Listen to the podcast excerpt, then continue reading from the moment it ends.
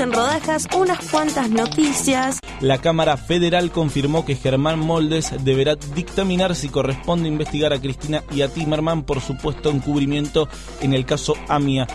Le agregamos las entrevistas más jugosas. Ibarra, ¿cómo le va? Buenos días. Agustín Gulman lo saluda. Eh, la tragedia fue utilizada políticamente para quedarse con un gobierno. Sumamos una pizca de humor. Yo mañana me pongo un parripollo acá, ¿no? Todos eh, sin ropa. Y lo vendo como que es una cuestión artística. Sí, el juez debe estar muy contento. Y mezclamos. Onda Baires, la receta perfecta para arrancar el día informado y entretenido. Lunes a viernes, 8 de la mañana, por Radio Baires. No, no es tu teléfono, es el inicio del espacio publicitario. Subile el volumen a tu sueño. Lleva tus canciones a un gran escenario y viví la experiencia de tocar en el Festival Ciudad Emergente 2015 ante miles de personas. El proyecto de la banda es expandirlo a nivel nacional y bueno. Inscribite gratis en el concurso nacional de música subiendo tu demo a facebook.com barra turismo BA. Participan todos los géneros musicales. Una de las mejores cosas que le puede pasar a un músico es mostrar su talento arriba de un escenario. Participa y sé parte de esta experiencia inolvidable. Buenos Aires Ciudad, la ciudad de todos los argentinos. Diario, diario, revista, diario. Kiosco de diarios y revistas Trini, la mejor opción para informarte en tu zona. Guaminí y Emilio Castro. Envíos a domicilio 4641-6707.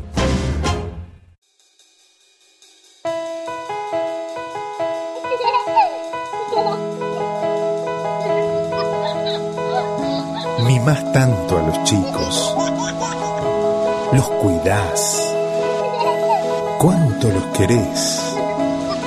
Harías cualquier cosa por ellos. Pero te das cuenta que por llevarlos sueltos en el auto, los podés perder en un instante.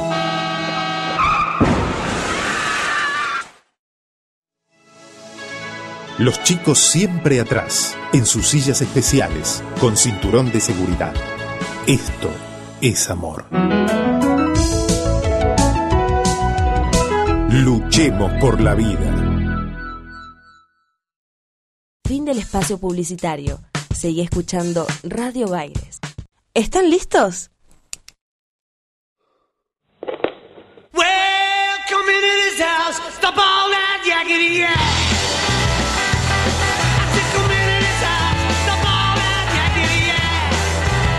Escucha la música de otra manera. Esto es Cultura Pop. La ciudad que te vio nacer.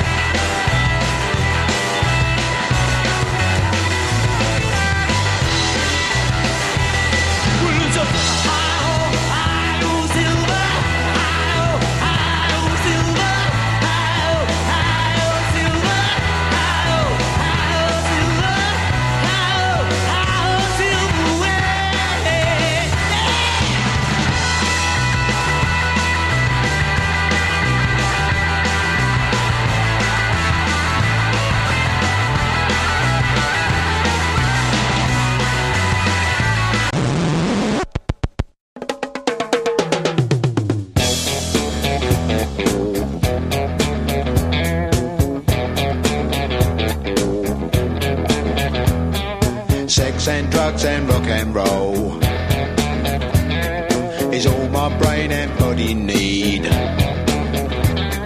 Sex and drugs and rock and roll. It's very good indeed. Keep your silly ways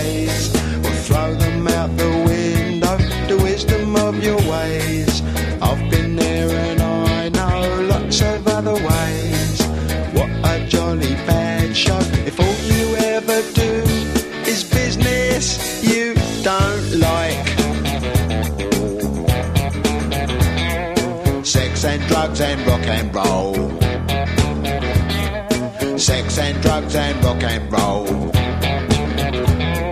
Sex and drugs and rock and roll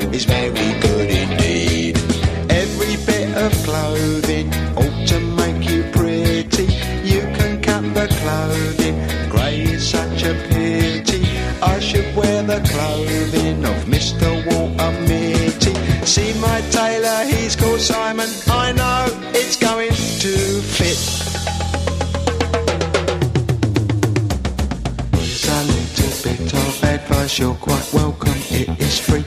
Don't do nothing that is cut price, you know what they'll make you be. They will try their tricky device, trap you with the ordinary. Get your teeth into a small slice, the cake of liberty.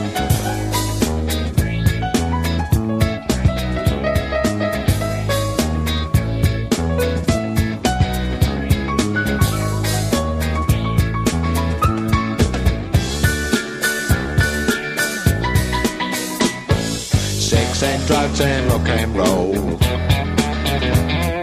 Sex and drugs and rock and roll. Sex and drugs and rock and roll. Sex and drugs and rock and roll. Sex and drugs and rock and roll.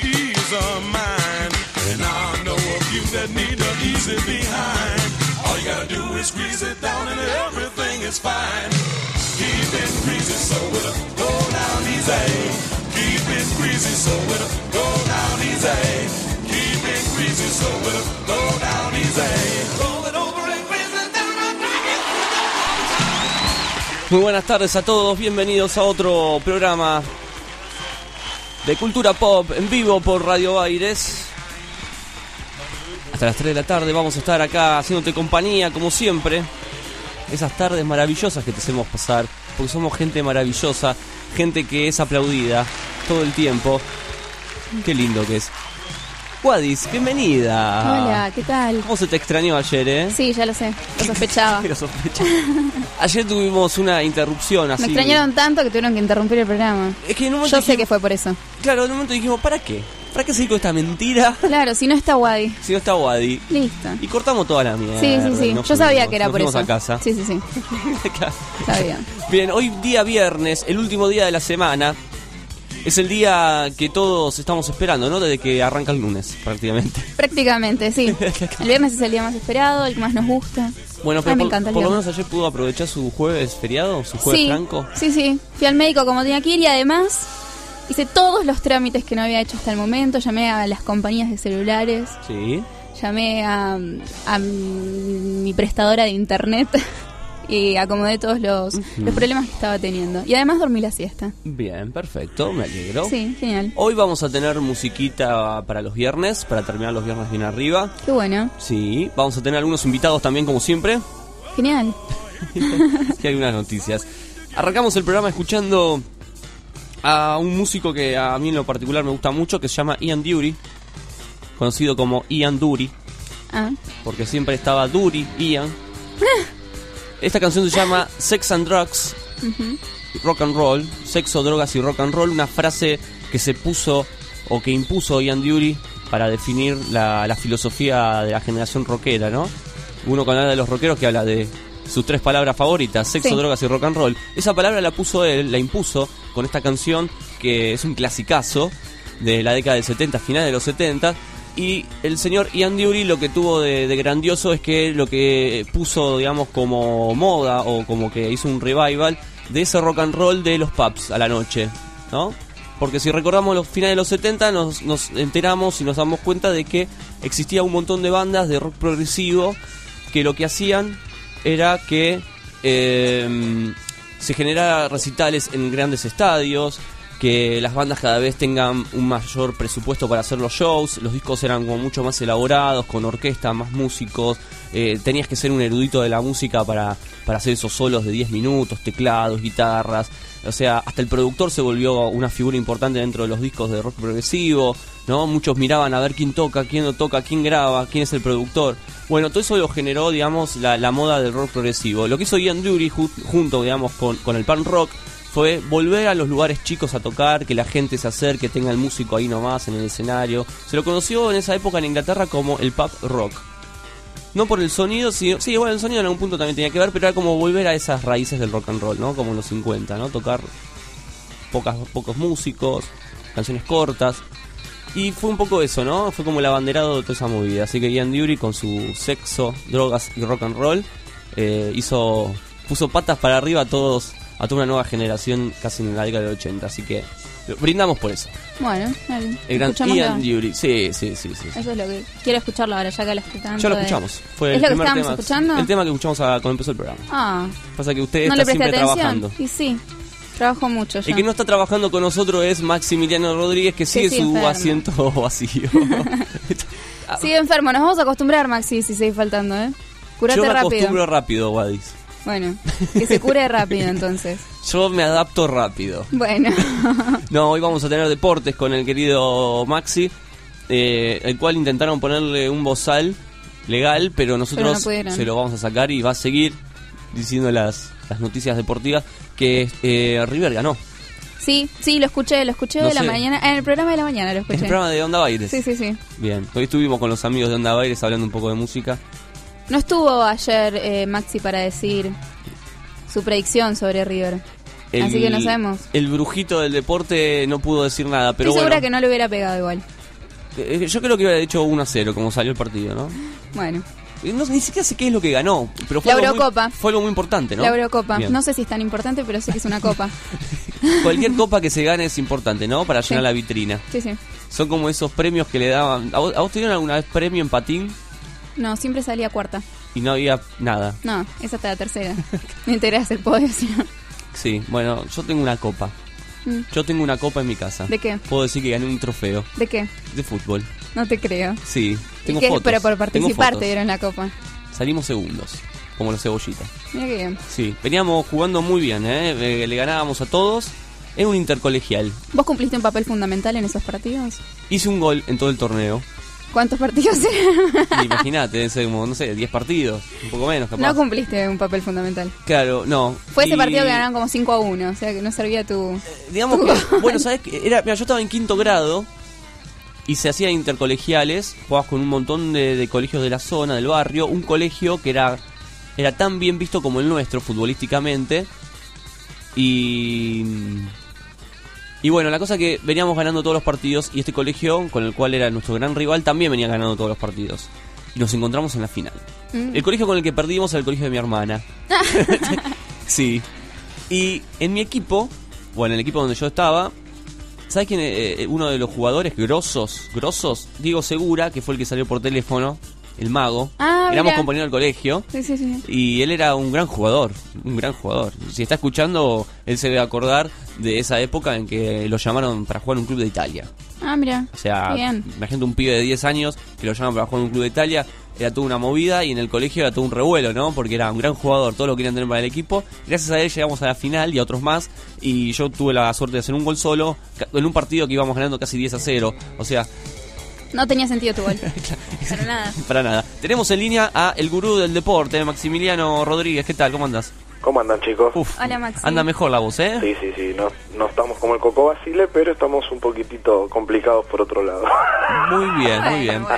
La gente si se, co- se, se conecta a radiobaires.com.ar en la sección cámaras en vivo van a poder ver la foto de Maximiliano en su formato Android.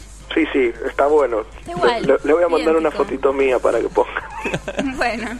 Bueno, veo que por lo menos de humor anda bien. Sí, como siempre. Eso- Mejor de ánimo. Sí, sí, sí, sí. Estoy mejor de ánimo, pero no me puedo mover a más de... O sea, me pusieron una restricción... Sí. Una restricción de zona en un ambiente poco agradable de la casa. Bueno. ¿Cómo es eso? No entiendo. Sí, sí, viste que por lo general a veces te ponen restricciones a personas que te hacen denuncias Sí. y vos no te puedes acercar a tantos metros. Yo Exacto. No me, Bueno, yo él no- no se puede alejar. Claro, yo no me puedo alejar de un lugar de la casa. Cu- ¿Cuál es ese lugar? El baño. No puedo dar información. Y bueno, ya le dio la información el señor Sebastián, así que no importa. Ah, o sea, usted tiene problemas con ese sector del cuerpo. Eh, sí, sí, eh, ahora sí. Bueno, tema- no es muy grato saberlo, chicos. ¿En serio? Lo podemos... ¿Puede quedar como un secreto entre ustedes? Podría ser. Maxi, por favor, eh, estamos en vivo, ¿eh? No, no, me imagino que estamos en vivo, los estoy viendo. Ahora les voy a mandar una fotito. Bien. Eh, ¿Ya estuvo tuiteando en el baño? no, no, no estuve tuiteando, pero les tengo una grata sorpresa hoy para la sección deportiva. Diga. No, no, si le digo, es una sorpresa y falta un poquito para la sección deportiva. Bueno, nos Bueno, quedamos con la intriga. nos morimos con esa, ese momento, ¿no? Este sábado juega la selección, ¿eh? Vamos a estar todos prendidos 5 de la tarde. ¿eh? Hay muchas Sí. sorpresas para mañana. ¿Para el partido de la selección? Sí. Uy, eso me gusta, ¿eh? Qué interesante. ¿Qué Tengo un, tengo un enviado especial en, en Washington que hace un ratito me tiró una posible formación titular. Así Sí. que corren en desventaja porque ustedes van a tener que dar su formación y yo voy a tener que dar la mía. Uy, me encanta Ah, yo tengo eso. que dar una formación. Sí, sí. sí. Bueno, chicos, pásenme los jugadores. Sí, porque por favor, a mí también. Pásenmelo así yo puedo ordenar un poco, organizarme. Yo no sé cuál es delantero, yo mando a cualquiera, ¿eh? Bueno, Messi, El arquero va a estar. Messi, ponelo. yo les digo, hay dos equipos y no son ninguna es titular. o sea que Messi no lo ponemos. No, no, no se Messi. sabe porque está está está lesionado. Messi estaba claro, estaba mal del piecito. Está complicado, va a decidir mañana si juega o no juega, decide él, ya ni siquiera el técnico decide. Ah, bueno. Ah, sí, de él, está bien. Eh, Messi le gusta, me parece, esas cosas Messi, de Messi héroe. tiene coronita. No, pero eso de héroe que todo el mundo está en el estadio diciendo, ay, jugará Messi, y de pronto entra Messi Y se cae la cancha. Tiran papelitos de colores. y tiran papelitos de colores y todos aplauden y dice, Messi, genio, apareciste. Después no sé nada, pero bueno, los Bueno. aplausos ya los, tiene, ya los tiene. Claro. Bueno, y después tengo noticias de Osvaldo. ¿En serio? Qué bueno. ¿Hay buenas noticias de Osvaldo? Sí, va a jugar de titular. Ay, qué bueno. Lo Creo- voy a ver. Lo voy a, creo- voy a ver solo el partido por él. Creo que por lo que dijo recién el Vasco Arrobarrena en conferencia de prensa, eh, va a ser, ya busca es Osvaldo más 10. Qué bueno. Estoy Amamos muy, a Osvaldo. Estoy muy emocionada porque Osvaldo va a jugar un partido y lo voy a ver. Y bueno, lástima que seguramente va a estar Jimena Barón en la tribuna. Eso me desilusiona terriblemente, pero Sí, no sí, importa. sí. Acosada. No pierdo las ilusiones Pero de que poder- algún día termine con Jimena. ¿Tendrán Así hijos? como empezó, puede terminar. ¿Tienen hijos? No, No, no, no, no. van a tener. ¿Tienen o no tienen? No. ¿No puede tener ella? No, puede, no, no quiero que tengan. Sí, tienen, dice acá la No, producción. Rulo no. dice que puede. No, para mí no. Para Tiene mí, que no, hijos. para mí que no. ¿Se habrán salido Déjame feos la ilusión de que no Yo tengo tengan. entendido que, que tiene. No, déjame la ilusión, por favor. Tiene dos, me parece. No, Sí, sí. Tengo- cada vez peor. Cada vez peor, dice Guada. Guada tiene dos, me parece, No. ya grandecitos, ¿eh? No. Sí, sí, ya uno, uno está jugando en la selección sub-60. No. Terrible, no. No, No. estoy terriblemente mal. Bueno, pero siempre se puede Uy, formar no, familia. escuchate esta noticia. ¿Qué? Es una noticia para nosotros, porque es muy viejo. Pero Da- eh, Daniel Osvaldo abandonó a su familia por Jimena Barón, o sea, su familia, o sea, ya Ojo, puede ser una primicia, ¿eh? Ojo que puede dejar a Jimena, ahora puede dejar nuevamente a su familia. a su nueva familia. y- Por Guadalupe Por Girón. Guadalupe Girón, porque Uh. aparte rima con varón. Claro. Claro. Me parece, me parece que sería un titular ideal. Vamos a hablar con Osvaldo para que hagamos esta primicia. Y bueno, de paso, Hagamos esta primicia, hagamos de esto una primicia. hagamos de esto una primicia, sí. Bueno, nada, me, me pone bastante triste saber que Osvaldo tiene hijos, pero yo no pierdo las esperanzas. Mira, acá me están tirando una data. Dice, Osvaldo tiene cuatro hijos, dos nenas que viven en Italia y uno que vive acá. O sea, dos más uno es tres. Me siento mal. Bueno, yo me puedo ir con Osvaldo a vivir a otra parte del mundo, no tengo ningún problema. Claro, que deje a los dos de acá, acá en. Argentina, y se van a vivir a otra parte del mundo y tienen hijos y así sucesivamente. Claro, sí, sí, me parece me parece eso una idea fantástica. Bueno, le mando un besito a mi querida novia que me está dando esta información. bueno. Sí, Sí, eh, salió en todos los portales, esto es tremendo, ¿eh? Es, bueno, sí, es, es así. Es- Así es- que... Bueno, listo. Bueno Bien. chicos, los voy a los voy a dejar que sigan con su apertura y con sus efemérides y ahora prepárense para las sorpresas que tengo para la sección de deportes, los voy a sorprender. Bueno, Bueno, eh, No, quiero sorprenderme hoy. Bueno, tengo una grande musarela que me va a acompañar. No, mentira, es imposible. no puedes decir eso ahora, No. yo tengo un hambre. Pero es mentira, si no puedo comer nada. Lo, más, verdad. lo más comestible que tengo cerca es a mi perra. Y no me voy a comer un perro porque es Galletitas de agua, maxi arroz con Y- queso. Sí, por favor, porque te estás desgraciando al aire. Dulce de membrillo. Uy, ese ¿Sirve fue tremendo, eso? Maxi, ese fue tremendo, ese fue tremendo. Bueno, Loco, bueno, bueno, basta, corneta. chicos, no, basta. Me parece un poco desagradable ya este tema. Uy, Maxi, te has hecho mierda. Bueno, anda al baño, después hablamos. Bueno chicos. Un abrazo. Chao. Ahí pasaba nuestro gurú, nuestro gurú que ha dejado un aroma a gurú dentro del estudio. Bueno, rico. es riquísimo, a mí me encanta el olor a gurú. Em, Sí. Vamos a comenzar el programa el día de hoy que te- está muy cargado, lleno de cosas. Es viernes y queremos terminarlo de la mejor manera, o al menos ahora empezarlo. Empezarlo, sí, sí. Cumpleaños de Charlie Alberti es el día de hoy, querida Guadalupe. Así es. ¿Cuántos años cumple nuestro querido amigo Charlie? Y debe tener cerca de, de 40 y Cincuenta- algo, ¿no? 51 años cumple 51 Charlie. años. Sí, Ah, está bastante, grande. Está bastante bien. Ya se no es un pendejo de los de Soda Stereo de los 80. ¿eh? Bueno, se mantiene bastante bien Charlie Alberti. ¿Sí? Sí. Eh, una de las bandas que a mí me gustó mucho de Charlie Alberti después de Soda Stereo fue eh, Mole, Ah, ¿sabes qué? No, no la escuché. ¿no? No. Esa fue una gran banda así, mira, creo que fue un trío. Ah, No tuvo mucha repercusión, pero fue una gran banda y creo que sigue estando... Eh, 52 años, dice Rulo. ¿52? Ah, 52. Ah, no lo actualizaron en Wikipedia. Bueno. Una lástima. Sé que está, está haciendo muchas cosas eh, con la ecología. Es muy. Sí, es un tipo, ¿no? Muy... Sí, sí, sí. De esos que le gusta ayudar a los demás. Sí, sí, hace festival, hay como, no sé si festivales o algo así, pero él siempre está ayudando. El tema de la ecología. La tala de árboles. Está Contra, talando- contra ah, la tala que de estaba talando árboles. No, contra la Una tala campaña árboles. casi irónica. Sí, sí. Muy bien, entonces festejamos el cumpleaños de Charlie Alberti en el día de hoy, viernes. Hoy que es viernes 27 de marzo. Se nos va marzo, empieza abril, uno de mis meses favoritos. Solo porque cumple años. No, ¿sabes que me gusta la palabra abril? Hay muchas canciones que tienen la palabra abril. Muchos músicos que cumplen en el mes de abril. Mira vos. Vamos, a- así que en abril vamos a escuchar buena música. Bueno, Arrancamos entonces el programa con Soda Stereo. Esto que escuchamos es la canción Ameba. Esto está en el disco Di- eh, Dínamo de Soda Stereo, disco de la década del 90, 92. uno de los mejores discos de Soda Stereo. A mí me gustó mucho, mucha influencia europea. Un Cerati que vino de Europa con todo lo que pasaba en la movida Manchester.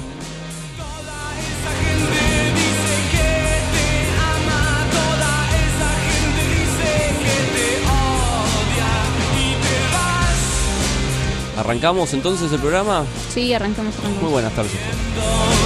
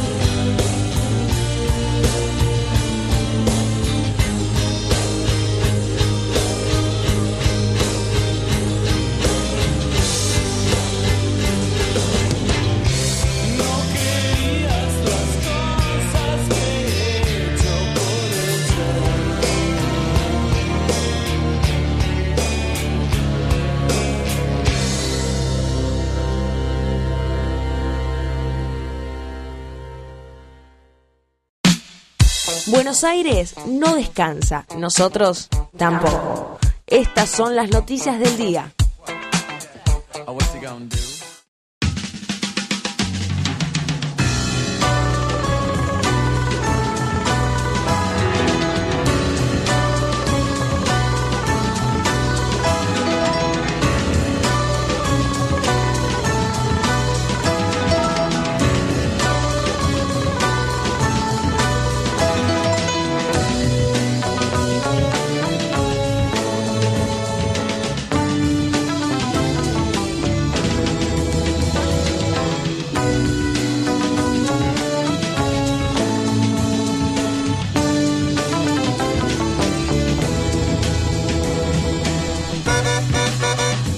Continuamos en Cultura Pop en vivo por Radio Aires hasta las 3 de la tarde y tenemos algunas noticias que vienen directamente, pero así, sin filtro, ¿eh? Directo. Desde la ciudad de Buenos Aires. Bueno, Las noticias que le gusta a nuestro amigo Rulo. Tenemos muchas de esas. Hoy no vamos a hacer papelones, lo prometemos. ayer hicieron mucho papel. Ayer fue, claro, como- como no estás vos, Eso es lo que pasa, yo ya lo sé. hacemos lo que queremos. Vos pones acá como paño frío a la Sí, situación, ¿no? sí, sí, sí. Tiene que haber alguien que los controle acá, que les diga lo que tienen que hacer. ¿No? Sí. Bueno, Vamos a leer algunas noticias que tienen que ver, por ejemplo, con que ya está disponible el padrón Wow. online en internet. Sí, sí, sí, sí. Ya está disponible. Yo tengo ganas de saber dónde, ¿dónde voy vas a votar? ¿Dónde vas a votar? Eh, Seguro que vas a votar en el mismo lugar que votaste el año pasado, el anterior y el anterior. Sí, a una cuadra de mi casa, a la Qué vuelta. suerte, En un qué colegio suerte. lindo. Qué suerte. Para mí es Sí. sorpresa dónde voy a votar porque es la primera vez que voy a votar en Buenos Aires. ¿Sí? Sí. ¿Y por dónde votabas cuando no vivías en Buenos Aires? Y en Río Negro, cuando No, vivía en Río ¿Por Negro. dónde? ¿Cerca de tu casa? Eh, no, no votaba cerca de mi casa. Pero como mi papá nos llevaba en auto todos a votar, Ah, hacen la gran familia. Claro. Oh, la familia feliz. Vamos a votar todos. claro, así. ¿Te aplaudieron una vez? Sí, la primera vez que voté me aplaudieron. Mirá vos. Yo le dije a mi hijo, por favor no digas nada. Igual te echaba el documento. Y sí. Los porteños pueden consultar desde este viernes, o sea, hoy, Hoy. eh, a través de internet, el padrón definitivo para las paritarias abiertas, simultáneas y obligatorias, llamado, mejor llamado como PASO, que se realizará en la ciudad de Buenos Aires el próximo 26 de abril para definir los candidatos que, que competirán por la jefatura de gobierno. ¿no? Los porteños pueden consultar em, en la página www.dondevotociudad.gov.ar. Bien, qué bueno. Para los que no saben dónde votar. No, y sí, eh, igual yo... Para los que votan por primera vez creo que es eso, porque los demás ya saben dónde tienen que No, votar. yo siempre busco. Todas las veces que hay que votar, yo entro, busco. Y todos los años votás en el mismo lugar. Nadie me cambia la mesa por ahí. Ah, O sea, en vez de ser, no sé, y 37 es 28. Pero me gusta tener todo calculado, ¿viste? Nunca supe encontrarme en el padrón ahí que está pegado. yo no tengo, no tengo ni idea, porque voté una sola vez. Claro. Y la vez que fui a votar me dijeron, acá, bueno, listo, está bien. Hice la fila y listo. Está bien, bueno, Bueno. bueno, listo, ya está. Ahí Ah, está todo, muchachos. ¿eh? El 26 de abril hay que votar. ¿Ya Genial. sabes a quién votar? ¿Lo querés contar? No, Ah, bueno. ¿Rulo sabe a quién votar? Ya sabe. ¿vos? Yo también sé. Bueno, qué, interesante. Mira, te digo, voy a votar a. ¿Eh? ¿Qué te parece? No sé si estoy muy de acuerdo. Yo no lo votaría. Si no, voto a este. Menos. No, ¿Menos? No, no, no, no me gustan tus votos. Bueno, entonces voto a este. ¿Y ese? Tampoco. Uf. ¿Hay más candidatos? Bueno, la ciudad eh, va a sumar tres pasos bajo nivel que van a eliminar las barreras. Una buena noticia. Para Rulo es muy buena noticia. Se van a inaugurar en abril. Van a ser uno en Avenida Constituyentes y va a haber dos en Congresos, que van a ser el cruce con los tres ramales del ferrocarril Mitre. El que va a estar en Avenida Constituyentes es Mitre Suárez y los otros dos son Mitre a Mitre y el otro Mitre a Tigre. Van a ser ya 22 los que están en funcionamiento.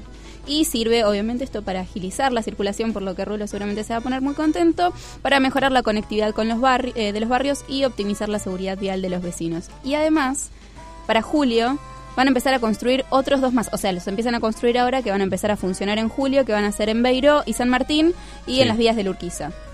El mejor de los que construyeron hasta ahora es el de Avenida Constituyentes porque tiene cuatro carriles de circulación, dos de cada mano, y además tiene 5,10 metros, de, esto sería como maxi, 5,10 metros de altura, o sea que pueden pasar los camiones y los colectivos. Y las ambulancias, ¿no? Que después Facebook está plagado de fotos de la ambulancia que no pasa. Bueno, eso es porque la gente es muy boluda y no los deja pasar. No, güey, le contamos a la gente, ¿no? A la gente sobre todo que comparte eso y que hace eco de la ignorancia de otras personas. Eh, Las ambulancias tienen su propio trayecto y su propio recorrido, o sea, esa ambulancia ahí está desubicada, o sea, tienen como su, su ruta, ¿entendés? Bueno, pero están buscando la ruta para llegar más fácil y justo bueno, no, es por ahí. Cada, no, cada ambulancia tiene su ruta para llegar justamente más Que fácil. en la ruta de la ambulancia no hay autos. Es como los camiones. Hay camiones, por ejemplo, vos en la avenida Nazca ves un montón, un desfile de camiones que llevan mercaderías y cosas. Pasan por ahí porque es una ruta justamente hecha que tienen los camiones que tienen que ir por la avenida Nazca. En un trayecto entre Nazca y avenida San Martín, por esa zona. Entonces es muy normal ver esa cantidad. Eh, Rulo dice que no, pero Yo eso tampoco estoy de acuerdo con lo que estás diciendo. Bueno, El tema de las ambulancias a mí me parece que van por el lugar que es más rápido y bueno, No, y no a la gente es muy boluda, lo vuelvo a repetir, y no los deja pasar. Y está también el boludo que va atrás de la ambulancia porque ¿cómo va más putea rápido. usted? eh? No me acordaba que puteaba tanto. Bueno, puteo mucho. Bueno, ustedes pueden decir que no porque siempre están en con. Son contreras. Pero es así. No, a mí me parece que estás desinformado, Sebastián. No estoy desinformado. No, es así, es una ruta que tienen los camiones que tienen que pasar por Estás Nazca y Avenida San Martín. Llamemos a un camionero. Llamemos a un camionero. Llamemos a un camionero que nos diga dónde, por la ruta es dentro de la capital. Bueno, dale, llamemos a ver quién gana. No es quien gana. Si gano yo, si gano yo, Rulo y yo queremos un sanguchito de almuerzo.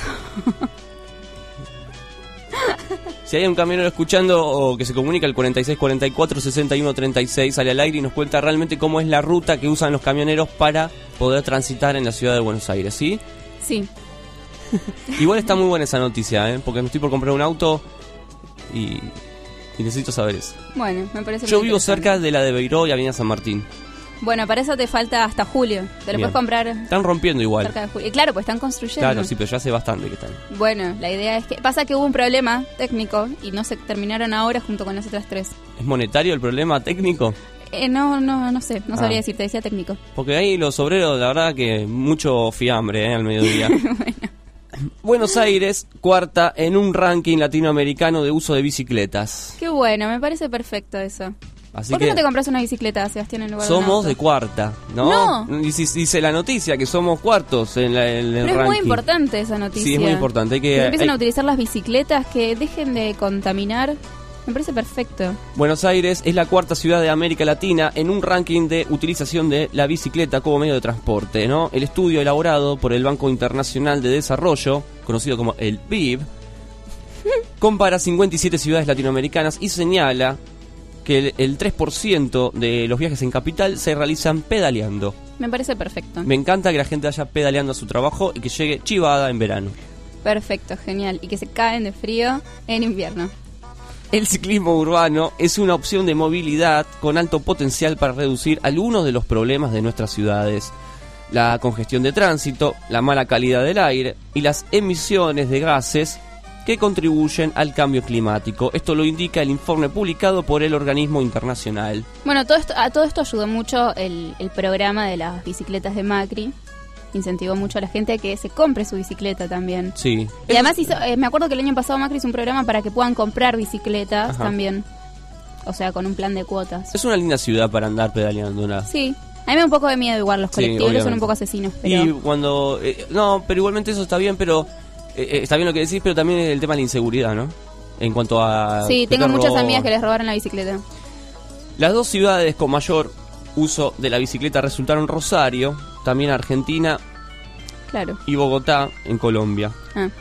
El estudio hace una radiografía de las políticas de promoción y desarrollo de este medio de transporte.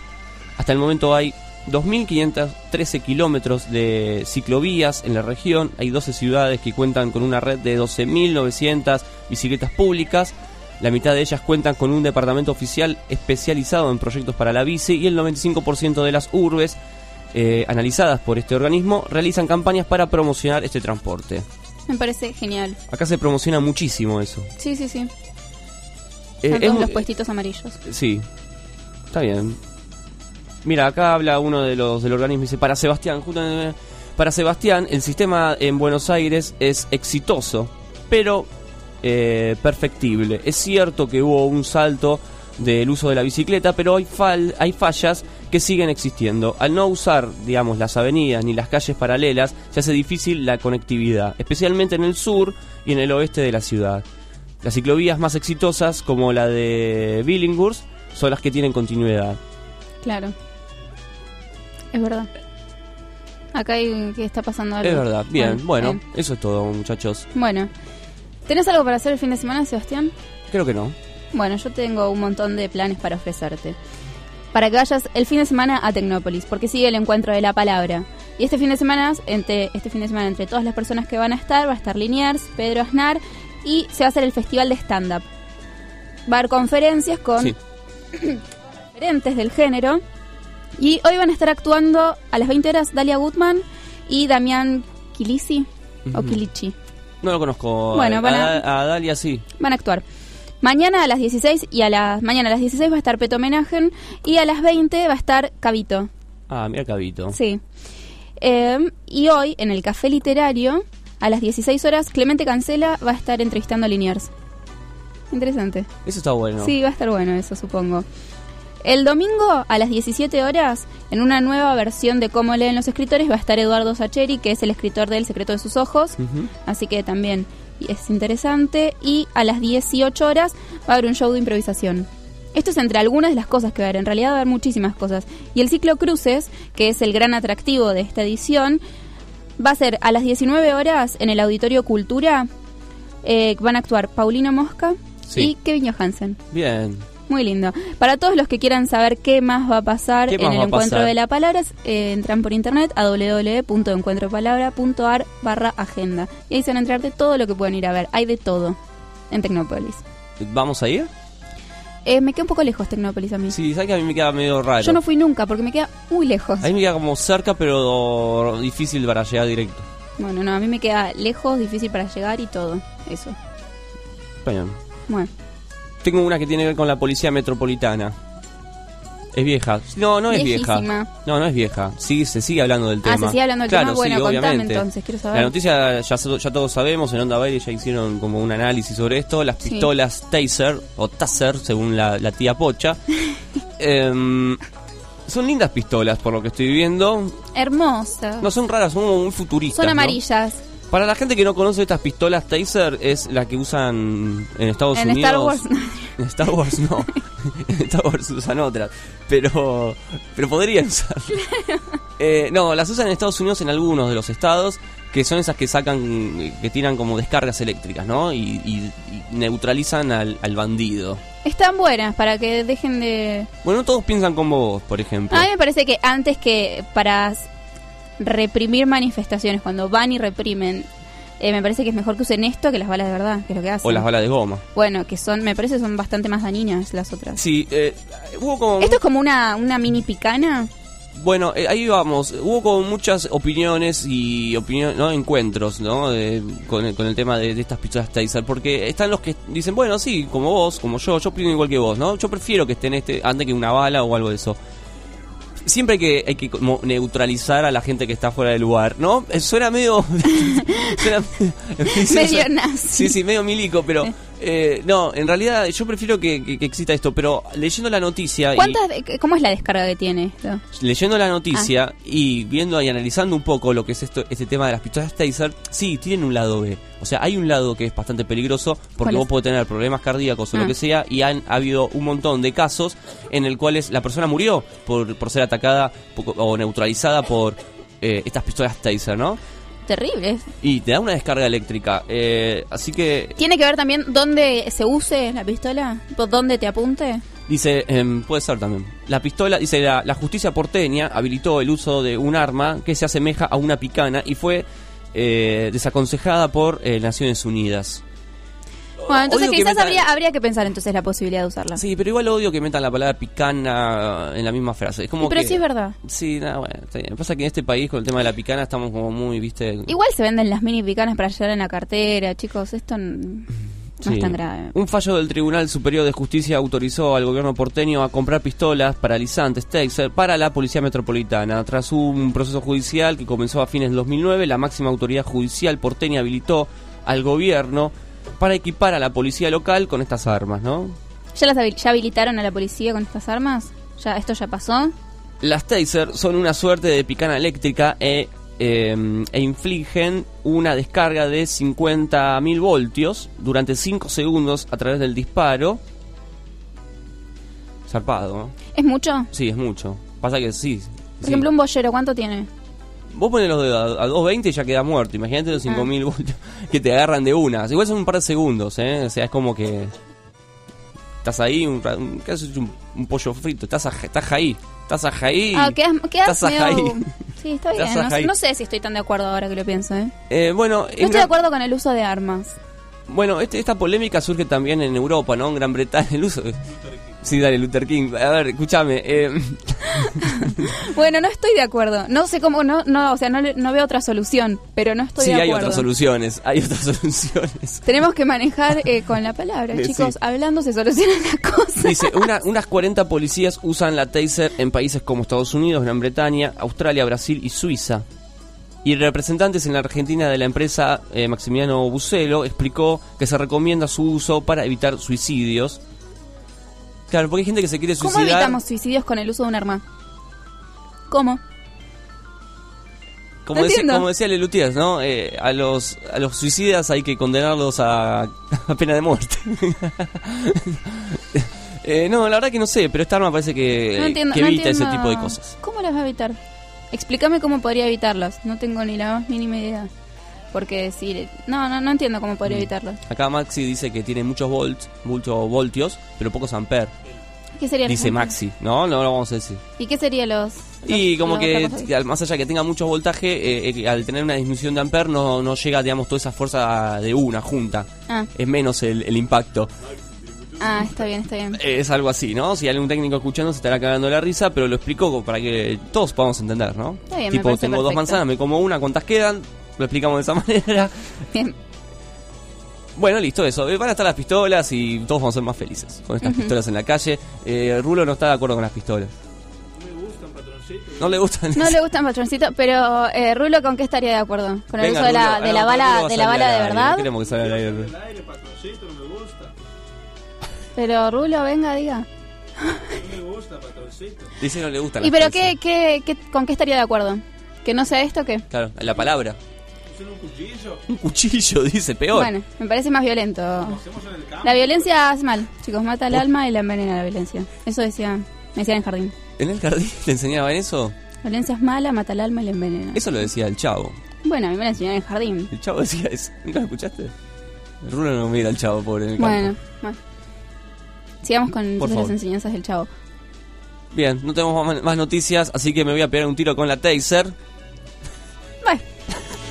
Entérate de más noticias de la ciudad de Buenos Aires en culturapop.com.ar.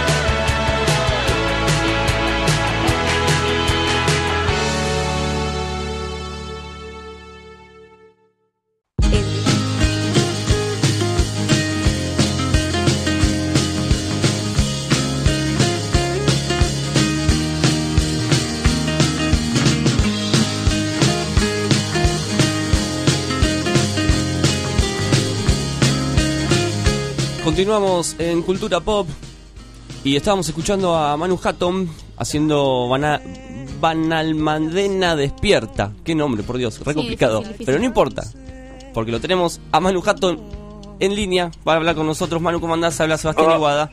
¿Qué tal? ¿Cómo estás, Seba? ¿Cómo andan? Bien, bien, bien. No, ¿Qué- qué- ¿Querés que te lo, lo- lo diga yo? es, es muy, es muy feo pronunciar mal una canción cuando es al músico que la compuso, ¿no? En línea.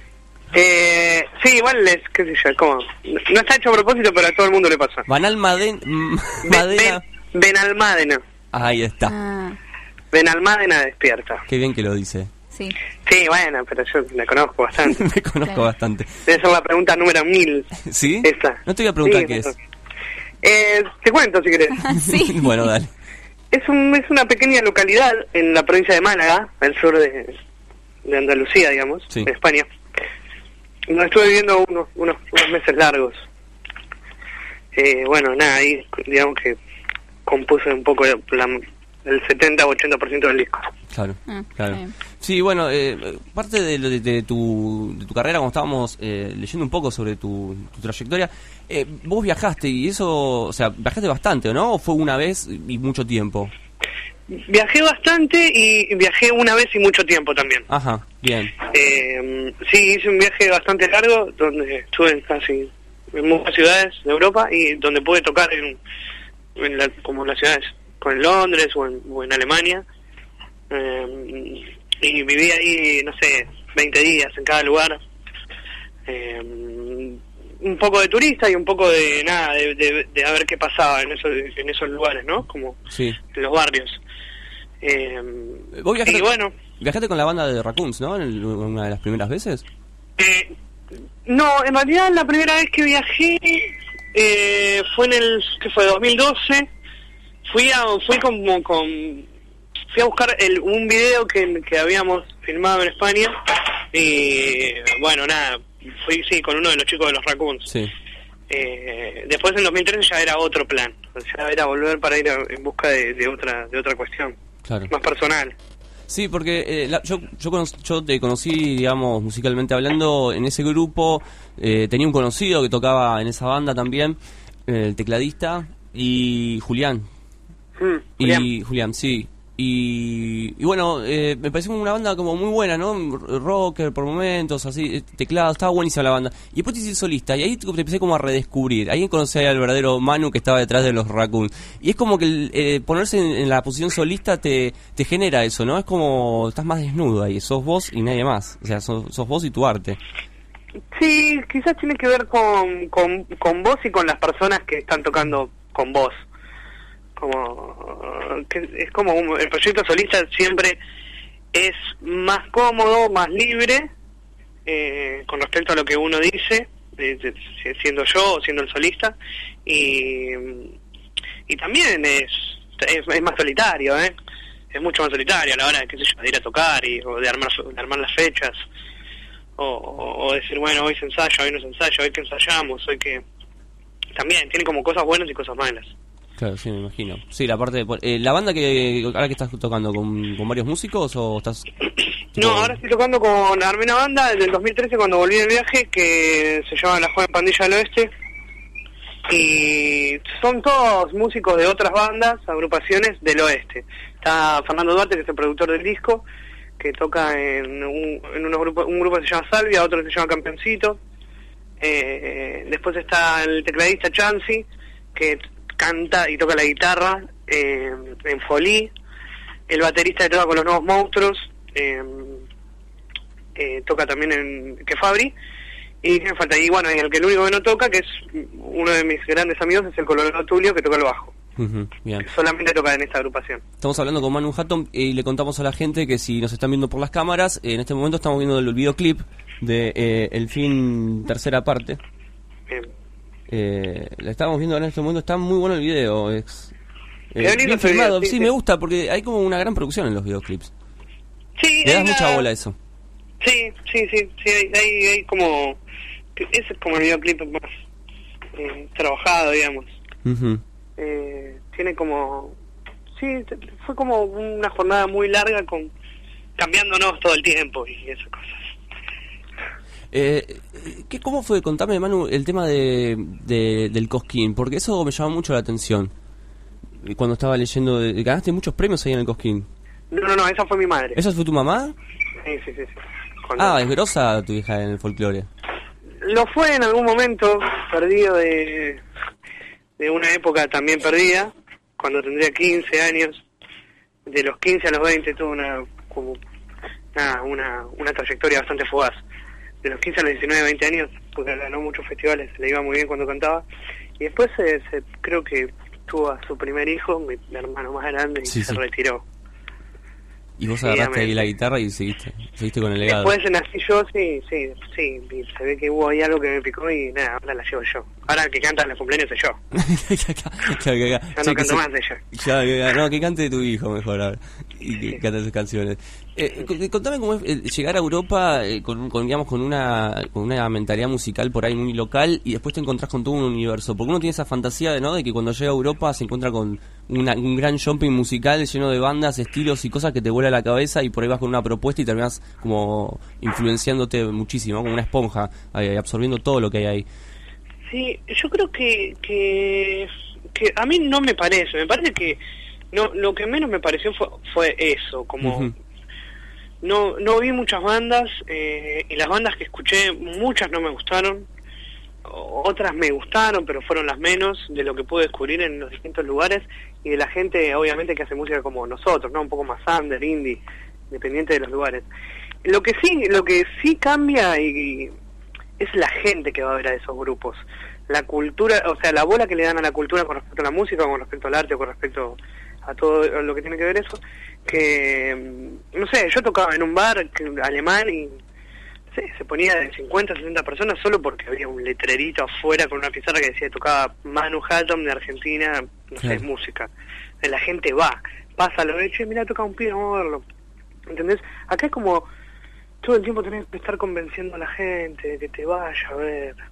Sí, Eh, sí. Viste, cuando arrancás y, y te, voy y te llevo a la entrada. Entonces todo el tiempo le tenés que estar encima. Bueno, allá es completamente distinto. La gente es mucho más relajada con respecto a eso porque le interesa. Y más si sos de Latinoamérica. Me parece que la, la música latinoamericana ya está muy valorada. Muy valorada. Eh, eso, es, es- es como mi opinión con respecto a lo que yo vivía allá. Y después cuando venís acá y te encontrás que otra vez tenés que convencer a la gente y todo eso, ¿no te da ganas de volverte? Eh, sí, todo el tiempo. Eh, sí, sí, bueno, ahora ya quizás ya no pasa tanto. Eh, debo- debo- qué sé yo, no sé, debo- debe haber escuchado muchas personas el disco y le deben haber gustado. Ahora me van a ver bastantes personas ya, por suerte. Bien. No tengo que estar hablando a mis compañeros de la primaria o de la secundaria, che, chicos, no vayan al boliche, vengan a aburrirse. Porque para ellos es esa, es Y ir a sí. aburrirse a un lugar que no curtan esa. Y... Pero no, no, por suerte, por suerte ya no, por suerte ya no. Sí, yo me, yo me acuerdo cuando iba a ver a, a ban- muchas bandas de amigos y... Che, ¿qué te pareció? ¿Viste? Te lo primero te dicen con Saja, te dicen, no, muy bien, la verdad que vas bien, vas bárbaro. Y después, después cada vez hay menos. Me parece el- después del primer parcial en el CBC, ¿viste? Cada vez- después ya no hay más gente. Em, estamos hablando con Manu Hatton, eh, estamos en línea con él. Eh, se va a estar presentando ahora el sábado, el sábado 28 de marzo a las 9 de la noche, eh, ahí en Palermo, en Guatemala 4516. Esto es el Quetzal. eh, la Casa Cultural. Ahí vas a estar presentando eh, el material, el último Paraguay, o estás grabando, estás por grabar otro. Eh, no, voy a estar tocando alguna canción de Paraguay, todo, muchas canciones de Benalmádena y ahora sí vamos a entrar a grabar el, el 2 y 3 de mayo, entramos a Ion a grabar el segundo disco de estudio con la joven pandilla del oeste. Ah, bueno, bu- buen estudio ese guion. ¿Ya grabaste ahí? Eh, eh, grabé, sí, grabé el segundo disco de los Raccoons que nos salió a la luz. Eh, lo, lo grabamos, lo separamos antes. ¿Y, y qué haces con ese material que no sale? Eh, está en internet el segundo disco, pero qué sé yo, como nada, está ahí, no, no, no pasa mucho. Sí, Está y ya lo saben algunos pocos. ajá. Bueno, me gustaría saber. Yo tengo el primero. Me gustaría ¿Tenés saber. primero? Sí, tengo el primero, me gusta mucho ese disco. Me gustaría saber dónde está el segundo. El, segundo, el segundo sí, sí, de, de Raccoons en Bandcamp. Ah, ah, eh, lo, lo encontrás, lo encontrás. Ah, está bien, está bien. Sí, bueno, los tuyos también están en Bandcamp, eso está bien, está bueno. Porque también se- están en se- Bandcamp, sí, sí, sí, fácil. Eh, ¿De qué viene el disco que, que, que vas a grabar ahora? O sea, ¿qué, qué te estuvo pasando todo este tiempo que Eh, querés plasmar en el material? Bueno, el primer disco habla por ahí de los viajes que hice afuera y este disco habla de los viajes que hice adentro. Básicamente. Un tipo muy No viajero, tiene- más. te- como que te pega Sí. el tema del viaje. Eh, sí, sí, sí, sí, sí, viajé bastante este año por eh, por, por muchas cuestiones y bueno, se te he contado un poco de eso con, con otras, con diferentes historias, ¿no? Eh, pero sí, en general es eso, son los viajes. Vengo a contar una cosa que me pasó en un lugar yendo a otro lugar, o lo que me pasó cuando llegué de un lugar, o y, y ese tipo de cosas, historias amorosas, desamorosas, y eso. Eh, Mucho más no hay. Chicas que dejaste en alguna estación de tren, en alguna Eh, ciudad de Europa. Sí, sí, Eso está muy bueno, eso pensé que pasaba en las películas. sí, sí, sí, sí. No, no, a la gente en realidad también le pasa, ¿eh? No te pasa mil veces, pero a una te pasa.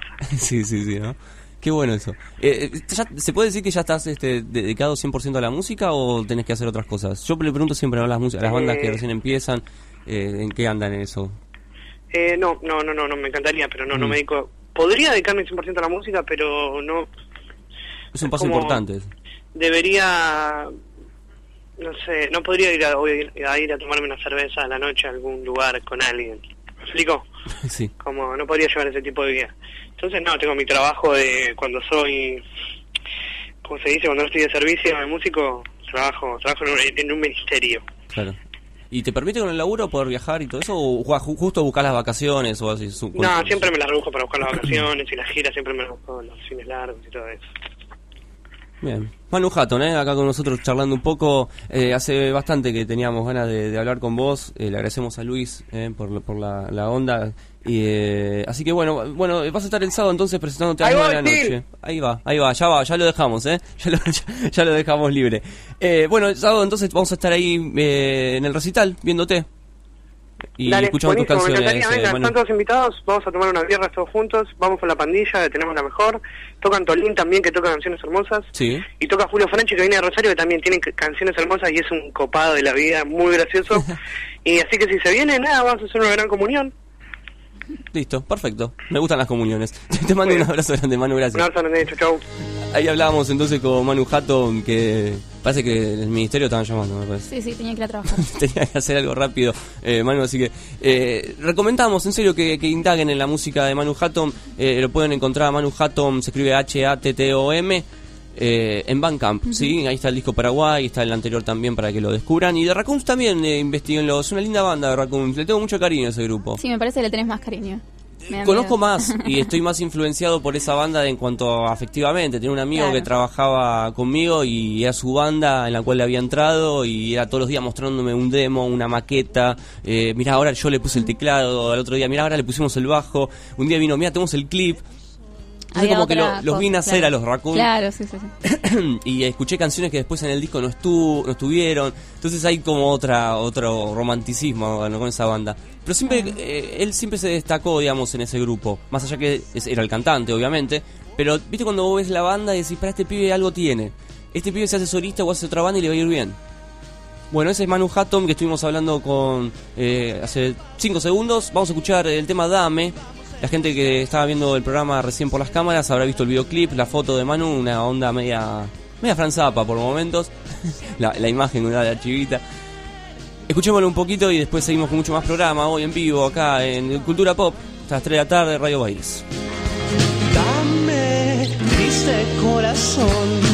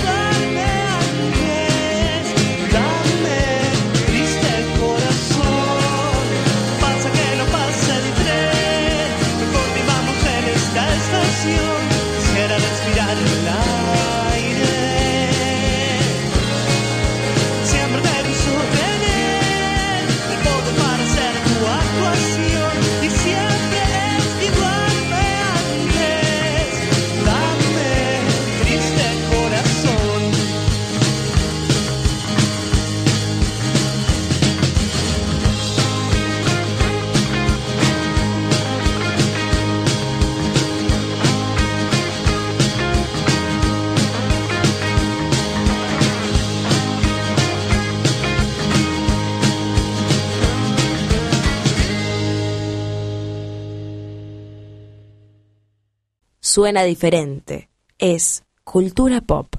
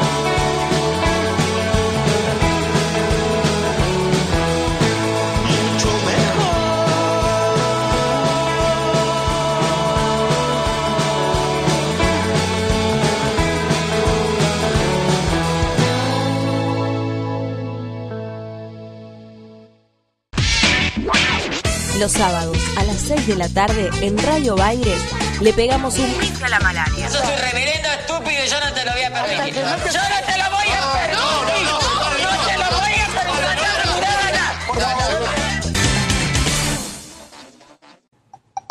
No, no es tu teléfono, es el inicio del espacio publicitario. Si hay alerta meteorológico, entérate primero. Hacete fan en Facebook de Jugar Limpio con Buenos Aires y seguinos en Twitter. Jugar Limpio con Buenos Aires, un espacio con mucha información. Opiná, proponé, participá y jugá limpio con Buenos Aires, Gobierno de la Ciudad. Han R. Soluciones integrales, construcciones, reformas, electricidad, informática. Teléfono 116-563-4116. Mail roberto varela gaubeca hotmail.com. Rizo, ¿qué tal? ¿Cómo están? Ah, me consiguió los papeles que le pedí, la garantía del capital, el recibo de sueldo. Eh, la garantía, el tema de la garantía es que... Permiso, soy Irma, la mamá. Mi hijo es un laburante. Doy fe. Desde chico que me ayuda. Incluso ahora que tiene su propia familia. Yo lo conozco. Laburo con él. Buen tipo. Hola, yo era la maestra de Jorgito. A veces llegaba un poquito tarde, pero con la tarea me cumplía siempre, siempre. Yo a este muchacho lo veo pasar por la puerta del edificio todos los días a las 6 de la mañana. Llueva o truene. Jorgito se desloma trabajando para que no nos falte nada. Yo lo conozco del club. Todos merecemos una oportunidad para seguir creciendo. Por eso la ciudad te da la garantía y el préstamo inicial para que vos y miles de personas puedan elegir dónde vivir. En la ciudad, la garantía sos vos. Alquilar se puede. Informate en www.buenosaires.gov.ar barra alquilar se puede. Buenos Aires Ciudad. En todo estás vos. Ay, de la vidriera no. ¿Me traes una del depósito? Claro, en el fondo, sí. Disculpame, ¿no me bajás un poquito el volumen? Sí, te llamo de la habitación 302. Mira, las almohadas son durísimas. ¿Me las podrán cambiar? Decirle al cocinero que la pasta estaba poquito salada. Si somos exigentes con todo, ya es hora de ser exigentes y pedir la factura. Ay, tráeme la factura, por favor. Porque dar factura es una obligación, pedirla es tu compromiso y exigirla tu derecho. Así podremos tener más unidades de pronta atención, más policías en las calles y más recursos para la educación. Buenos Aires activa como nunca. Gobernación Daniel Scioli y ARBA. Fin del espacio publicitario. Seguí escuchando Radio Baires. Historias, anécdotas, un viaje por las ciudades del mundo y su música. Esto sucede en la ciudad que te vio nacer.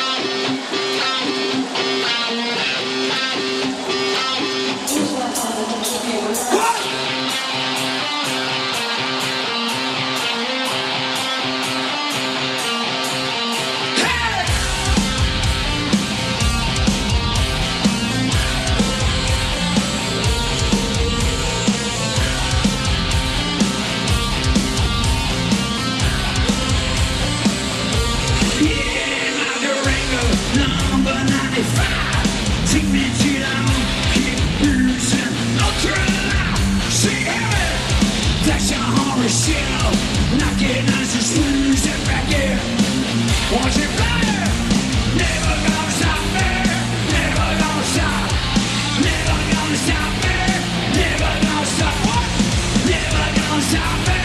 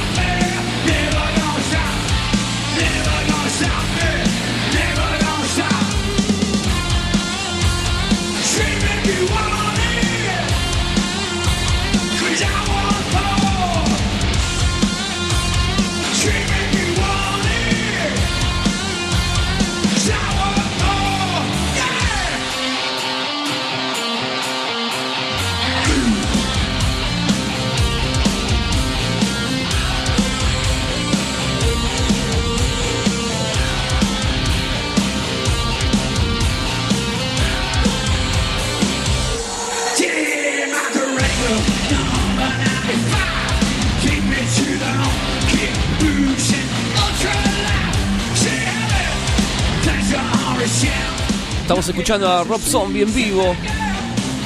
El gran Rob Zombie haciendo Never Gonna Stop.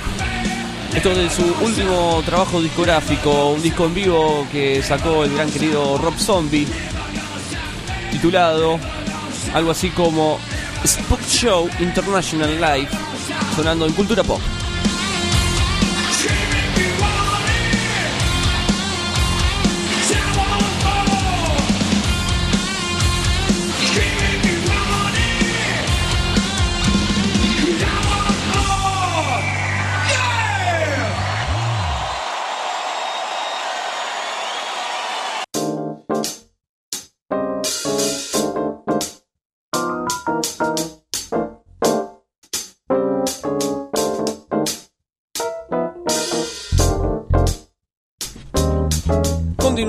En Cultura Pop y hoy no es jueves, pero es viernes. Y como yo ayer no vine, hoy vamos a decir los estrenos. Hoy vamos a hacer los estrenos de cine con el gran cineasta estudioso, mejor dicho. Es un como un gurú del cine. Acá tenemos todos gurús. Eh, Sí, es como el Messi del cine. Te hace un quiebre de cintura y te tira un estreno. Él es Sergio Becerra. ¿Cómo estás, Sergio? ¿Qué tal? Buenas tardes, chicos, ¿cómo están? Muy bien. Contentos. Eh, muy buenas tardes a todos los oyentes también. Sí, no sé si un gurú del cine, pero un poquito especialista sí. me gustó, me gustó. Eh, Un poquito especialista. Eh, ¿Cómo les va? Bueno, hubo seis estrenos ayer. ¿Cuántos? ¿Seis? Seis estrenos y muchas películas. También aprovechando un poco la movida, porque la semana que viene va a haber un estreno muy grande, pero eso te lo voy a comentar después. Pero empezamos por la primera película, una de las principales que se estrenó ayer. La película es Vicio Propio. Esto es una comedia barra policial, podríamos decir, porque la película tiene muchas cosas de policial. Eh, creo que Guadalupe la vio, no sé Sí, si terrible. comentar algo al respecto a la película. ¿No le gustó? a No me gustó, no la entendí. ¿En serio? No la entendí bien. Es muy rara. De repente pasan cosas muy raras en esa película. Tiene un, un tema eh, fálico todo el tiempo que no, no entiendo cómo lo enganchan. No, no me, no, no me gusta la película. Y hay muchos actores que se parecen a actores famosos. En realidad la película es un policial, vamos a decirlo así. El protagonista es Joaquín Fénix, él es un investigador privado y le aparece una exnovia, una vieja pareja que tenía, diciéndole que su actual pareja con la que está saliendo, que además está casado esta, esta persona, le van a hacer una cama para enterrarlo en un, en internarlo en un nosocomio, en un loquero.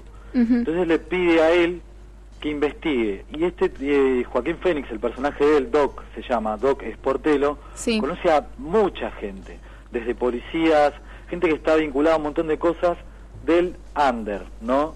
Sí, Entonces sí, él sí. empieza a investigar y saber exactamente qué hay detrás de todo esto. El tema es que a cada rato que él trata de investigar, todo el tiempo se le presenta a alguien que quiere y está buscando a otra persona. Mm. Él, es, él es como una especie de mediador entre estas personas. Y después lo que pasa es que la película está situada en los años 60, casi principios de los 70, en Los Ángeles, en una época de mucha psicodelia, muchas drogas, entonces él está todo el tiempo en un viaje psicodélico. Está todo el día drogado. Está todo el tiempo drogado. Lo que sí aclara es que él nunca probó heroína, es algo que aclara ahí el, el autor, y por eso tiene una vinculación con esta chica que se le presenta, porque ella conoce un montón de personas que son adictas a la heroína, pero él no, él nada más fuma marihuana, toma otras cosas. es un investigador un tanto raro. Tiene Muy raro. un elenco muy bueno la película, entonces uno espera otro tipo de película, es muy lenta y por ahí cuando ves el tráiler tiene como muchas cosas que vas a decir, esto es una comedia de aquellas y te va a hacer recordar por cómo está situada y por cómo está ambientada a Pánico y Locuras en Las Vegas, Sí, tal cual. pero no, la película va para otro lado, es mucho más policial. Está Josh Brolin, Owen Wilson, Benicio del Toro, un elencazo, la dirige Paul Thomas Anderson. Paul Thomas Anderson es el director de The Master, de Petróleo Sangriento y de Magnolia. Son películas muy renombradas, películas que ganaron muchos premios. Muy buena Magnolia.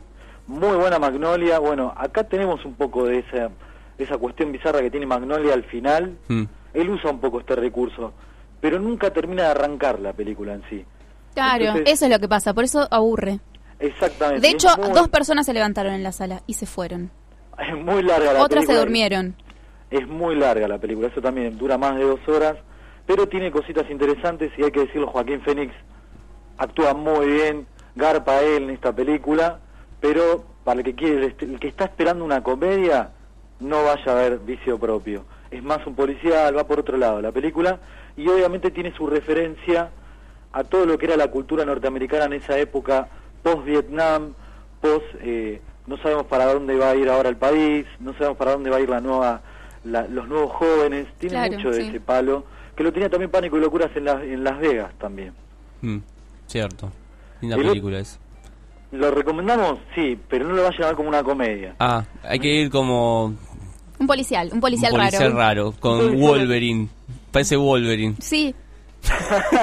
Y no solo él, hay otros actores que son, o sea, que se parecen a otros. Yo estaba, yo la verdad que estaba prestando más atención para recordar a qué actores se, eh, se parecían que en la película, pues la película realmente me había aburrido. Bueno, ahora tiremos abajo. ¿Cuántos becerras tiene esta película más o menos? Yo le doy dos becerras, lamentablemente. Bastante cinco, mala, chicos, malísima. Bastante mala, bueno, entonces. otra, quiero saber otra porque tengo ganas de ir al cine. La otra película para la gente que le gusta la acción es Goodman, El Objetivo. Ah, y tenemos entradas para regalar. Sí, yo la quiero ir a ver. Bueno, muy buena esta película, protagoniz- protagonizada por. Sean Penn. El malo de la película, él es el actor principal, el Sí. malo de la película lo hace Javier, Javier Bar- Bardem, que le sale muy bien hacer de malo, ¿no?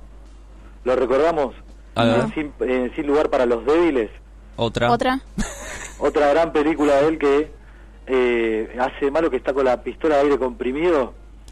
¿Lo, rec- lo recuerdan? No. Ah, qué lástima, no te podemos ayudar porque somos... Yo, yo soy como mi mamá, eh, veo películas y... ¡Ay! Ese no lo, ve- lo vi en alguna. Sí, sí, yo no me acuerdo de los nombres de ningún actor, además. Bueno, Javier Bardem lo usan eh, muchísimo para hacer eh, papeles de malo, le sale muy bien. En esta película él es el jefe de. Sean Penn es un, eh, Ese sí un me ex acuerdo. agente de fuerzas especiales Ah, que es traicionado por la fuerza y su jefe lo empieza a perseguir porque tiene mucha información. Mm. A todo esto Penn está casado y acá empieza la película en realidad porque le secuestran a la mujer y él tiene que hacer todo lo posible por recuperarla. Ah, una, si una trama... a otra película? Sí. sí, sí, es el mismo director, es el mismo director de Taken de Búsqueda Implacable. Ah. Es el mismo director, es estas películas de acción y la película está hecha en África y en varios lugares de Europa. Le gusta mucho lo que es mostrar los paisajes a este director. Para mí le gusta, además de dirigir, ir a recorrer ciudades, entonces se da el gusto de hacer esto también. Sí. Entonces recorrió África, Europa, Barcelona, Londres, Bueno, para esta película y bueno, recordemos en Taken estuvo en Rumania, en Francia. Bueno, la otra vez escuchaba a un director de cine que contaba que cuando estos eh, estos directores filman en otros países, más allá de que les gusta mostrar los lugares, es como que también les hacen como un, una especie de, de descuento en, en impuestos a la hora, ¿entendés? Porque muestra otros lugares. Por ejemplo, eh, creo que África tiene un les hacen un descuento impositivo muy grande. Entonces tienen más guita para usar en la película o para repartirse entre ellos, ¿entendés? Entonces como que sí, sí, sí, la Está embajada sobre eso. todo. Sí. Sí, sí, están fomentando la- lo que es en los lugares y está muy bueno. En realidad este director lo muestra muy lindo. Está bien que después te pone una situación que parece que vas a Francia y te van a secuestrar cuando estás saliendo del aeropuerto. Claro. Eso es lo que parece que le queda un poquito raro a la película, pero no, no, es impecable los paisajes, todo y Jean Penn siempre vale la pena ver- verlo y acá haciendo acción. Algo que Jean Penn por ahí no nos tiene tan acostumbrados. Él es más un actor De de drama. dramas, más un actor de, de otro tipo de películas. Pero muy buena esta película para ir a ver. Estamos viendo el tráiler, ¿eh? En vivo por las cámaras mientras Sergio va com- comentando las películas. ¿Qué otra película? La otra película para ver es un drama alemán, se llama Ave Fénix, Ah, mira. dirigida por Christian Petzold. Esto es una película situada en, los años, en el año 45 de una sobreviviente que estuvo en un campo de concentración en Berlín, judía, que les, eh, la torturan y después queda su rostro desfigurado y ella tiene una operación para volver a, a recuperarlo, pero no queda exactamente igual. Quiere volver a retomar su vida y, él, y ella tenía un marido que trata de ir a recuperar. Tiene una vu- vuelta de tuerca muy rara esta película, pero ya van a entender para dónde va. Cuando va a verlo al marido, no lo reconoce, no la reconoce a ella. Como había, hay una historia de eso, que se hizo un- una novela. Está basado en una novela. ¿En cuál? ¿Cómo se llama? Ahora me estás matando, pero... Actuaba Pablo Charri, chicos. ¿En serio? Sí. ¿La vida de los jueves? No, No, no sé. Resca- eh, ¿Resistiré? Eh, no ahí eh, Rulo sabe, Montecristo, Rulo, Montecristo. Sí, puede ser que tenga una referencia al Conde... Sí, no, no me di cuenta que ibas para Conde de Montecristo. Sí, tiene una referencia... Que no reconoce al, Montecristo. al marido. Tiene una referencia a eso, pero va más para otro lado. ¿Por qué? Porque el marido no la reconoce, pero le dice, me haces acordar a mi ex mujer. Se y vuelve a la enamorar. adopta, y la adopta como le dice, hacete pasar como que sos mi ex, como que sos mi mujer. ¿Y la mujer sabía que no lo estaba... O sea, ¿ella- ¿ninguno de los dos se reconoce o...? La mujer sabe que es obviamente su marido, por eso va a recuperarlo. Eran los dos eran músicos, él es pianista, ella tocaba el violín, creo. Bueno, eh, ella sabe que es su marido, Sí. Pero como le tira esto, hacete pasar por mi mujer, ella quiere saber en realidad si el marido la traicionó y él la entregó a los nazis. Esto es lo que Ah. muestra la película. Y Ah, lo que muestra también es una Alemania post-nazismo. Trata de ver, la metáfora de la película es un poco esto, cómo se reconstruyeron después de los gobiernos totalitarios, ¿no? ¿Qué pasa después del holocausto? ¿Qué pasa después del nazismo? ¿Qué pasa después del gobierno totalitario de, de Hitler? Y va un poco por este lado, como una lavada de cara, podríamos decirlo. ¿Y para dónde salimos? Me gusta. Bueno, es un dramón de La quiero ir a ver. y muy aclamada la película. La recomendamos para ir a ver. El otro drama que se estrenó también ayer fue Mom. ¿Cuál? Sí. ¿Cuál Una- es? Mom, mamá en inglés. Ajá. Una película canadiense dirigida por Javier Dolan. Muy aclamada, tuvo muchos premios. De hecho, estuvo en el último Festival de Cannes y tuvo el premio del jurado.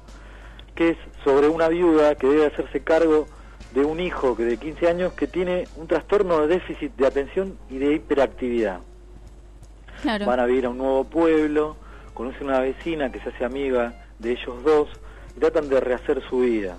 Y tiene mucho de lo que es esto, cámaras estacionarias, paisajes, el tipo está con un eh, carrito de supermercado y te lo muestra en cámara lenta y obviamente todo lo que es una familia que trata de rehacerse a partir de un hecho trágico como es la pérdida del padre, ¿no? Uno de los pilares de la familia. Sí. Me interesa también esa película. Ah, bueno, más. interesando todo al bueno, final. tres voy, voy tres. La otra película es de animación, se llama Home. Esto ya es un poco más eh, comedia porque es de los mismos creadores de los Cruz y de cómo entrenar a tu dragón, Ah, de DreamWorks. O sea, muy buena esta película. Es sobre, unas, eh, sobre unos extraterrestres que están buscando un lugar a donde vivir, un planeta, Sí. y llegan a la Tierra. Sí, que están viendo cómo se van a instalar en la Tierra y uno de ellos es expulsado de la colonia y al estar tratando de escapar Sí. conoce una chica. O se llama el personaje principal, el extraterrestre, conoce a Tip, a una nena. sí. Bueno, y ahí van tratando de ver cómo reinventan también su vida, cómo se tratan de recuperar una familia, cómo se hacen. Esto un poco que tiene los Cruz, ¿no? Sí, ¿Vieron está buena esa de los Cruz? Sí, la vimos. La, vi. Lo, lo la de las vimos. familias Yo no la que, vi. que no son tan funcionales, que no son tan clásicas. Claro, claro, sí. Bueno, va por este lado, es una comedia, muy linda la película, muy buena animación, lo que nos tiene acostumbrados DreamWorks, ¿no? Ujú. O sea que esta es para niños. O sea, para adultos si quieren, Que ya, pero... ya ese tipo de películas, ese, ese- claro, ese tipo de películas ya no es para niños, es para toda la familia, todas las edades. Bueno, para que vean toda la familia, pero los niños pueden ir, no van a ir a ver eh, Guman. Exactamente, sí, es para más un público chicos y preadolescentes. y siempre la Para que lleven a los sobrinitos, para que la vayan a ver Claro. al cine con la excusa de llevar a los sobrinitos. Tengo muchas ganas de ver Pixel. ¿Cuál? Pixel. ¿Se estrenó? No, no si no me parece. Bueno, entonces no, la vas a poder ver todavía. Esa está buena, eh. Revise esa película, creo que se las trae, eh. Pixel. Bueno. Después lo voy a revisar, se va a meter, lo tengo ahí pendiente, ¿eh? Esa, no, en serio, es la de la de mm, el, el mundo invadido por los píxeles, ¿viste? Los jueguitos, todos así pixelados. Sí.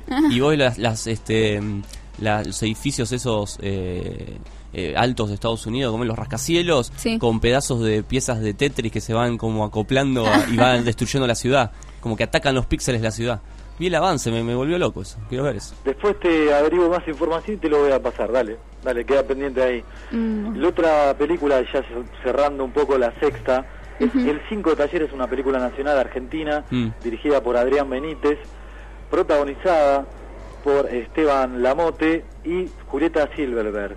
Esteban Lamote es un chico que ya trabajó en varias producciones de Polka, que lo Sí. tienen de vista, si lo buscan, lo googlean, lo tienen de vista. Sí. Y Julieta Silverberg es la chica de Relatos Salvajes, la de la escena de la cocina, con la, lo que es la que le ponen veneno de ratas Claro, sí. en la sopa, en las papas.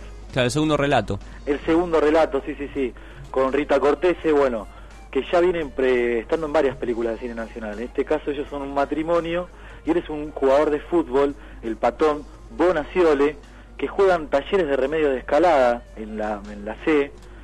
Ya a los 35 años está casi a punto de retirarse. De hecho, los expulsan en un partido y ahí ya se plantea él si va a seguir o no adelante con su carrera. Y lo que muestra un poco esta película es eso, es ese mundo suburbano en zona sur, tiene muchos paisajes de lo que es remedios de escalada, Banfield. A Guadalupe le va a gustar que es de allá de Sí, sí, sur, sí, ya estoy prestando mucha atención. Estoy esperando a que digas que también tiene Sí, yo estoy paisaje de la mira- drogué. Exactamente, tiene mucho lo que es ahí la parte zona sur y también lo que muestra es un poco el mundo de los otros jugadores de fútbol, los que no son consagrados Ah, a bueno. nivel económico, no los que no llegan a Europa, los que no llegan a Primera División Mm. y mostrar qué hacen cuando se retiran, porque el tipo fue prácticamente un amateur, que cómo sigue su vida adelante y bueno, y un poco es cuando ves el tráiler muestran eso. Me gusta eso, sí estamos viendo ahí en este momento. El flaco me hizo acordar, es el que trabaja en Guapas, el que trabaja en Guapas. Exactamente, sí, por eso estuvo en varias producciones de Polka últimamente. La producción de la película es independiente, aunque tiene financiación de, de algunas del Inca y también de una productora uruguaya, o sea, el tipo, el director, tuvo que agarrar de bastantes lugares para hacerla y él cuenta, el director, que tiene referencias, porque él era de zona sur, también tiene varias referencias a esos lugares. Él nos llevó a jugar en un, en un club de fútbol, Claro. aunque sí se probó en varios clubes de ahí de zona sur, en talleres de remedio escalada, en Banfield, de esos clubes de ahí, y hace un poco referencia a eso porque él en su adolescencia la pasó en los clubes.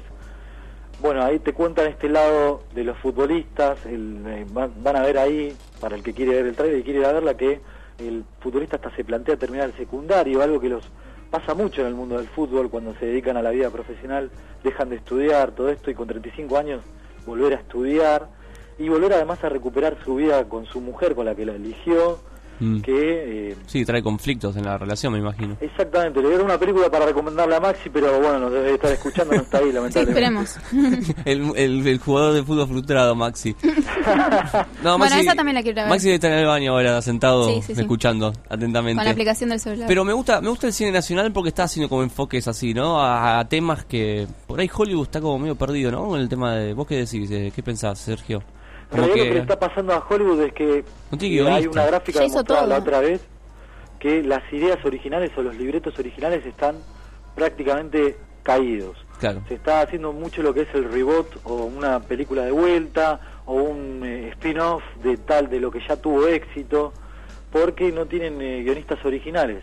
Lo que se- está bueno es que le da la posibilidad a otros países, en este caso por ejemplo Argentina, de mostrar estas otras historias, historias que por ahí son más chiquitas pero que están también. Sí. Entonces va a la fórmula repetida. Muchos, muchos guionistas se fueron a- al, al rubro de las series, ¿no? Porque hay como series muy originales. Es como que toda esa gente se fue para el lado de las series. Y porque están muy de moda.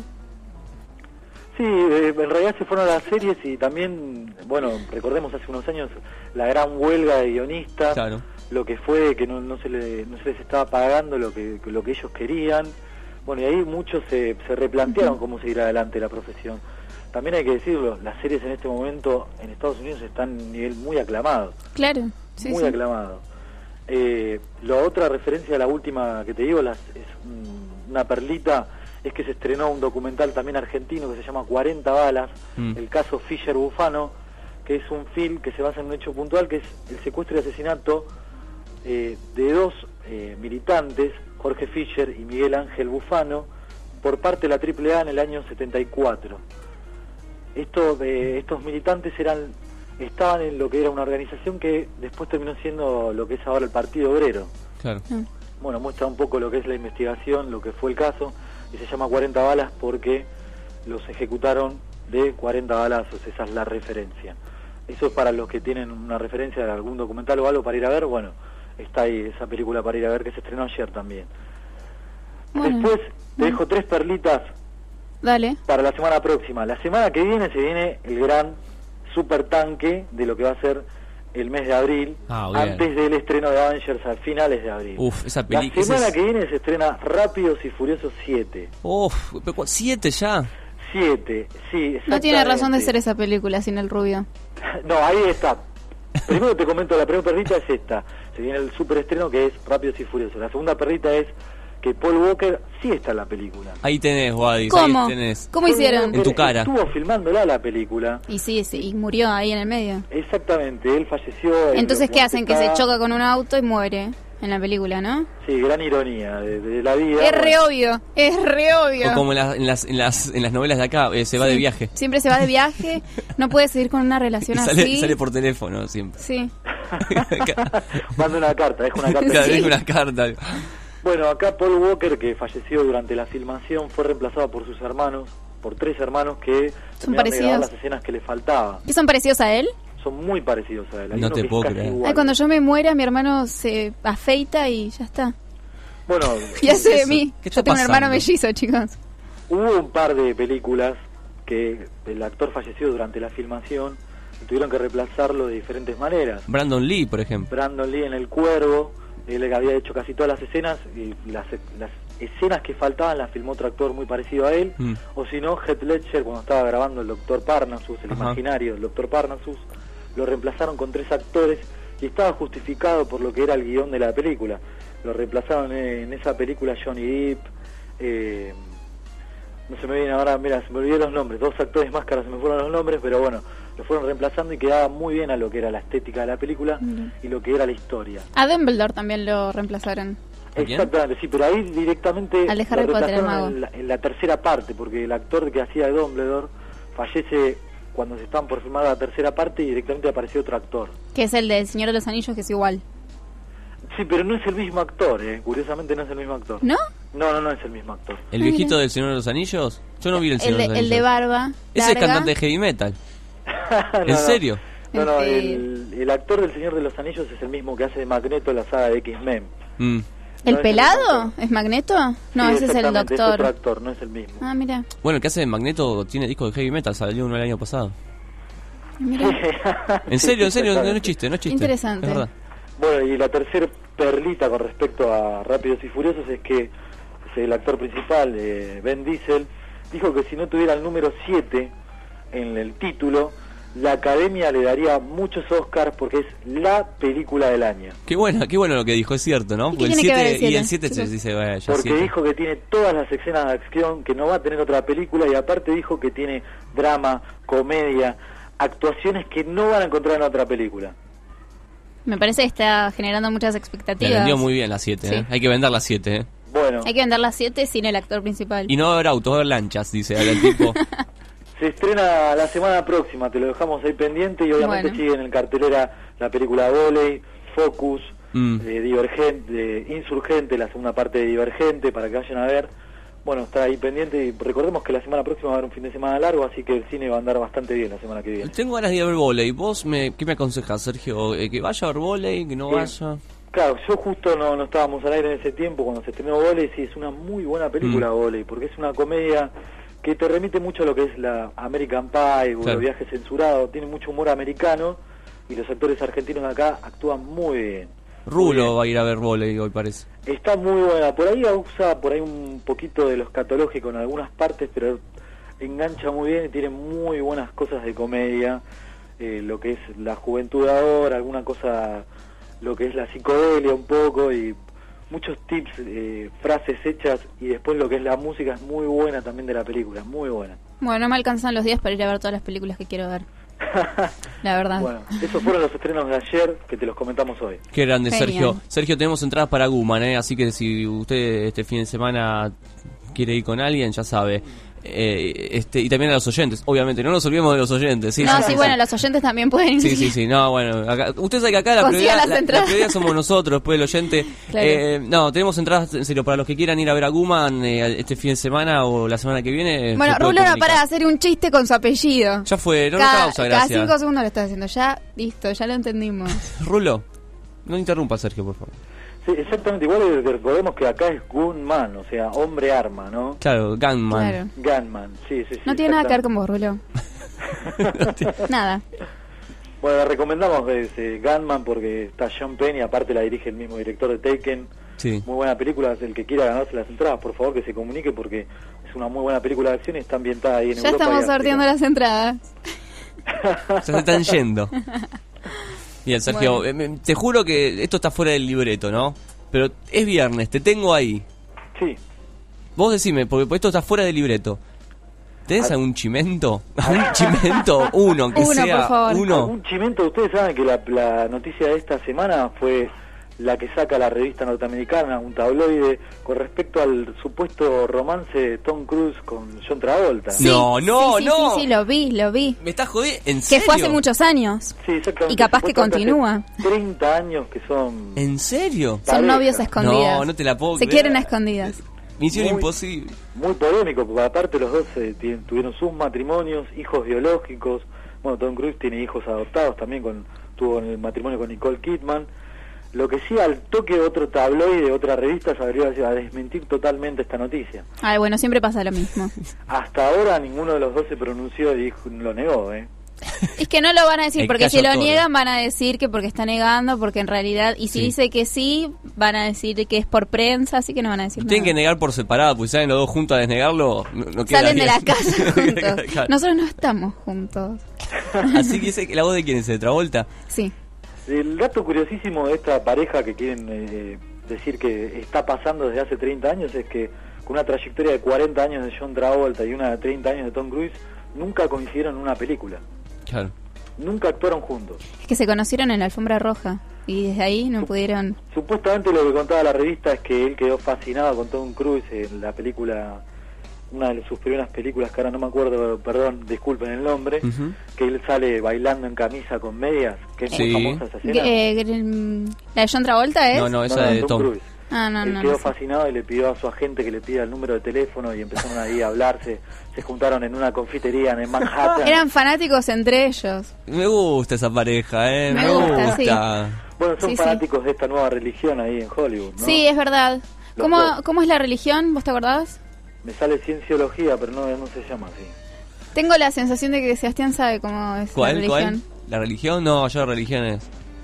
Cien- ah, cienciología, sí, está diciendo, Rulo nos Cienciología. está diciendo que realmente... Cienciología se llama, sí, sí, Era muy interesante religión. la religión esa. Muy de Rara. moda en los actores Sí, norteamericanos. los actores norteamericanos Qué buen hacen romance, cualquier la verdad cosa. que no- estoy haciendo muchas imágenes en mi cabeza, mezclando películas de los dos, tipo juntos.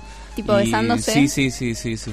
Una Bueno, tiene que ¿se ser Misión Imposible. Lo, lo que fue el, el dato ese que estaba corriendo el rumor de Tom Cruise cuando tiene la, la hija que tuvo con Katie Holmes, que supuestamente había guardado la placenta del Claro. parto porque se lo requería la religión Sí. y que la había consumido después. Claro, sí, una, una porquería.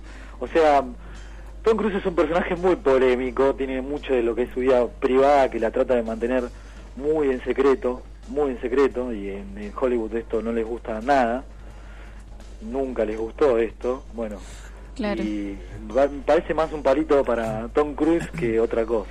No, yo la verdad que me estoy, me estoy riendo porque Rulo, que está a cargo del graph, ¿no? En las cámaras, recién, eh, no, no, el que está mirando puso corazón. Primero dice corazón, como último momento, corazón, misión imposible, una misión imposible, el romance de John Travolta y Tom Cruise. Tendría que estar trabajando en un lugar así, Rulo, de chimentos, Sí, ¿eh? Se le ocurren sí, cosas sí. muy buenas a Rulo. Sale muy bien, muy bien. Hablando de Tom Cruise, y ya Sí. te lo dejo como el dato y te, ya te cierro, Sí. es que esta semana se eh, oficializó y salió el tráiler, el primer tráiler de Misión Imposible 5, Mm. que protagoniza él, obviamente, Ethan Hawke. ¿Sigue Misión Imposible? Son excelentes. Imposible. Que sigan. con el elenco, con sus eh, compañeros de la saga eh, que van a, siguen en esta película y el, si ven el tráiler es impresionante las escenas de acción, eh. Ah, son impresionantes. Después búsquenlo, muy bueno para verlo y se estrena a fines de este año la película. Uh, genial, me encanta Misión Imposible. Bueno. No, no, no, es impresionante, muy bueno, en serio. Miren el trailer porque es impresionante la película. Bueno, bueno, vamos a ver entonces, le vamos a hacer caso al gurú del cine, a Sergio Becerra.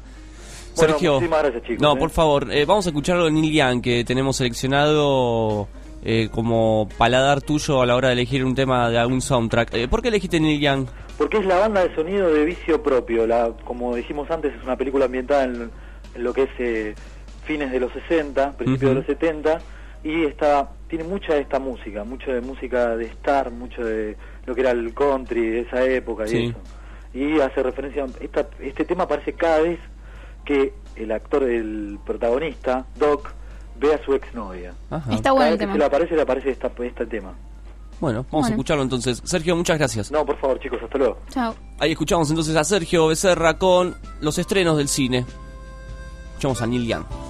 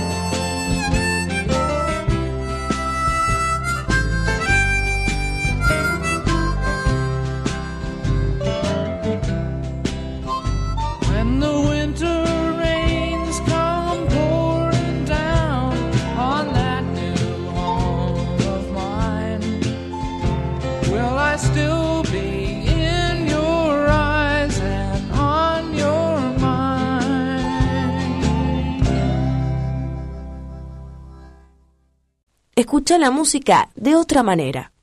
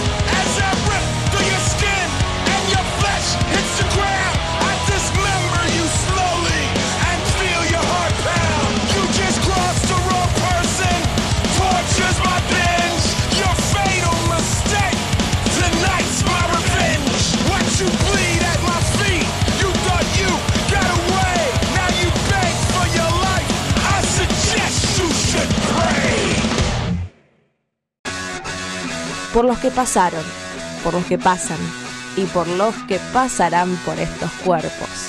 Bendito tú eres, el programa que los hombres no querrán oír, pero sí van a querer ver.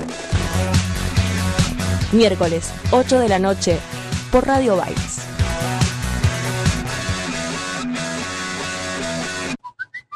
No, no es tu teléfono, es el inicio del espacio publicitario. Subile el volumen a tu sueño. Lleva tus canciones a un gran escenario y viví la experiencia de tocar en el Festival Ciudad Emergente 2015 ante miles de personas. El proyecto de la banda es expandirlo a nivel nacional y bueno, Inscribite gratis en el concurso nacional de música subiendo tu demo a facebook.com barra turismo BA.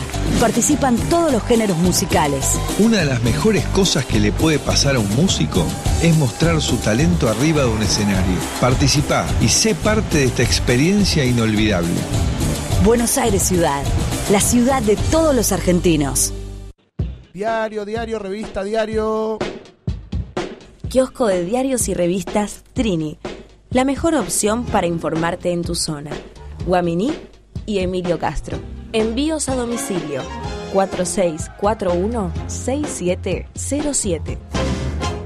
Lunes. Miércoles. Viernes. Cuando sabes todo lo que te ofrece la ciudad, lo querés hacer todo. Entra a www.buenosaires.gov.ar barra Agenda Cultural y descubrí todo lo que pasa culturalmente en la ciudad de Buenos Aires. Haciendo Buenos Aires. Buenos Aires Ciudad. Fin del espacio publicitario. Seguí escuchando Radio Baires.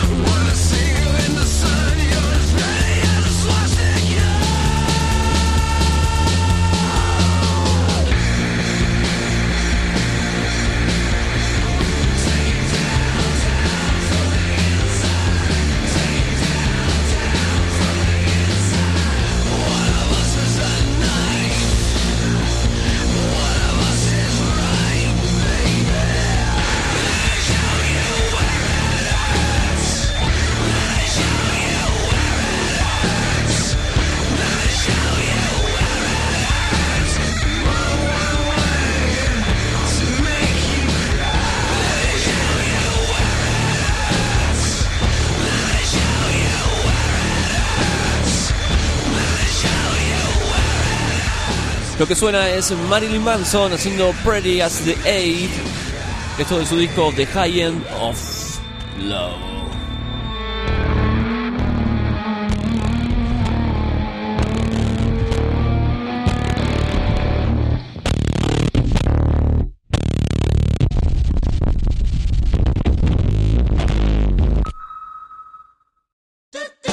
Cultura pop. La diferencia entre oír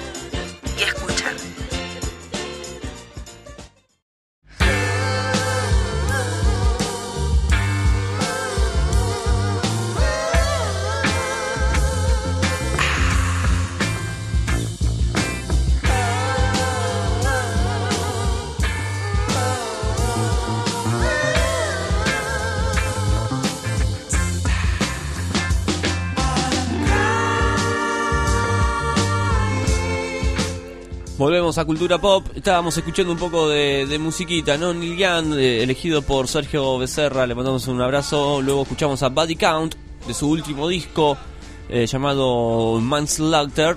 Que Body Count es una gran banda que supo fusionar el rap con el heavy metal, o mejor dicho, el metal más pesado. Eh, el, gran, el gran señor y rapero Ice-T, ¿no? Que lo hemos visto en un montón de, de lugares. Eh, salía con una actriz porno, Ah, mira qué bien. Ice-T. Después sí tuvo un reality hace un par de años, y, pero una gran discografía. Realmente, Body Count fue una gran banda, una gran, ha influenciado muchísimo. Ah. Sí, sí, sí, sí, Sí, sí. Y por último, Marilyn Manson. Vamos a leer algunas noticias que tienen que ver con la música. Tengo una que es genial, Ay, quiero saber. que tiene que ver con Steve Jobs. ¿Qué ¿eh? tiene que ver con música eso? Y Steve Jobs, creador del iTunes. Más música que el iTunes. Ah, bueno. No, yo lo tenía nada más que con Apple. Lo tenía con eso sola. Bueno, Apple es la Es- empresa sí, que sí, desarrolló sé. iTunes. A mí se me aparecen computadoras nada más cuando pienso en eso. Solo eso. Solo eso. Steve Jobs odiaba a Neil Young, ¿no? Justamente escuchamos a Neil Young. Steve Jobs odiaba a Neil Young. Esto es una declaración según una nueva biografía sobre Steve Jobs, ¿no? Ajá. Eh, la nota dice que, bueno, dice que la línea donde él dice a la mierda con Neil Young justamente es así, a la mierda con Neil Young. Dice, Ah. eh, dice a la mierda con Neil Young y a la mierda sus discos. Eso fue como una de las frases que van a encontrar en la nueva biografía de Steve Jobs. Simpático. Donde él hace referencia. Dice que desde hace unos años Neil Young lleva adelante una cruzada contra la compresión de sonido digital, especialmente popularizado por iTunes de Apple. Sus críticas llegaron a irritar al propio Steve Jobs, según se recoge en una nueva biografía que se llama Becoming de Steve Jobs, de la que son autores, bueno, eh, Brent eh, Schlender y Rick Tesley. La frase que recién acabo de mencionar es, es una de las frases favoritas de esa biografía y por el momento la están como eh, popularizando o vendiendo, ¿no? A la biografía con eso, ¿no? Claro, sí, Eh, sí. Habla mal de Neil Young. Y es muy importante. Y bueno, en parte sí, le respondió en un, dice que de una manera bastante autoritaria a Steve Jobs, uno de los autores del libro, cuando le preguntó por algunos discos de Neil Young, según el libro Steve Jobs estaba enfadado con Neil Young porque había hecho públicas sus críticas sin haber hablado antes con él o con alguien de Apple para expresar, digamos, sus preocupaciones y puntos de vista sobre la música de compresión, ¿no? Digital. Bueno, me parece una una situación de nada, ¿De de qué? pedo. Bueno, Tranquilo. Eh, cuando Jobs murió en el 2011, Young declaró, Steve Jobs fue uno de los pioneros de la música digital y su legado es enorme, pero cuando regresaba a casa solo oía vinilos, decía Neil Young. Y pienso que de haber vivido lo suficiente, él habría hecho lo que yo estoy tratando de hacer. Una discusión boba. Es igual. una guerra en cuanto a, en cuanto a sonidos, ¿no? Porque si eh, indagamos en los archivos, Neil Young es un defensor de, de- del tema del sonido. Ah, el bien. sonido de cómo tiene que sonar la música. De hecho, es un desarrollador de un montón de, de dispositivos de música digital, pero sin compresión, para que la gente pueda escuchar la música, digamos, de la mejor manera posible en la era digital. Él también en sus discos y en su discografía más reciente siempre ofrece como grabaciones alternativas en cuanto a la fidelidad, ¿no? Él a veces no, no recurre a, a los recursos de grabar de manera digital, sino analógica. Hizo un disco que lo grabó en un, uno de los últimos discos de él, lo grabó en, un- en una cabina que se solía usar en los 50, donde lo- la gente iba, gente común, ¿no? Iba, ponía una fichita, una moneda y grababa su vinilo. Él grabó todo un disco entero así. Es una cabina que la diseñó Jack White de el cantante Jack White de White Stripes. Sí. Eh, entonces Neil Young grabó todo un disco ahí. Después ha- hace discos con orquestas y siempre utiliza como maneras eh, alternativas de grabar sus discos. Es un defensor del sonido. Entonces estas declaraciones como que y si algún músico iba a hacer una respuesta al, al respecto sobre la música eh, Tenía que ser él. eh, era él ¿Entendés? por eso eh, estas declaraciones tan fuertes de Neil Young con respecto a la música de compresión pero bueno Steve Jobs también no, No, tampoco fue el creador del MP3 pero sí, Sí. iTunes fue como una gran puerta a la música digital Claro, bueno. Eh, Piti Álvarez posó para Playboy en su extraña casa. ¿Por qué Piti Álvarez posa para Playboy? No, si no es una- mujer, ¿no? claro sí además ¿Posan para Playboy los hombres? no no sabía Bueno, posan. El líder de vieja, el ex líder, o es líder todavía viejas, viejas locas sigue existiendo. se volvió a juntarse Ah, bueno. Eh, volvió a los medios con una entrevista nada menos que conseguida en la revista Playboy. El rocker siempre polémico, siempre en plano por su actitud extrema y al borde, reapareció en una sesión de imágenes tomadas en su bizarro hogar del barrio de Chacarita. ¿Es bizarro el hogar de sí muy, Álvarez? muy muy es como el de Charlie García pero peor Ah, bueno.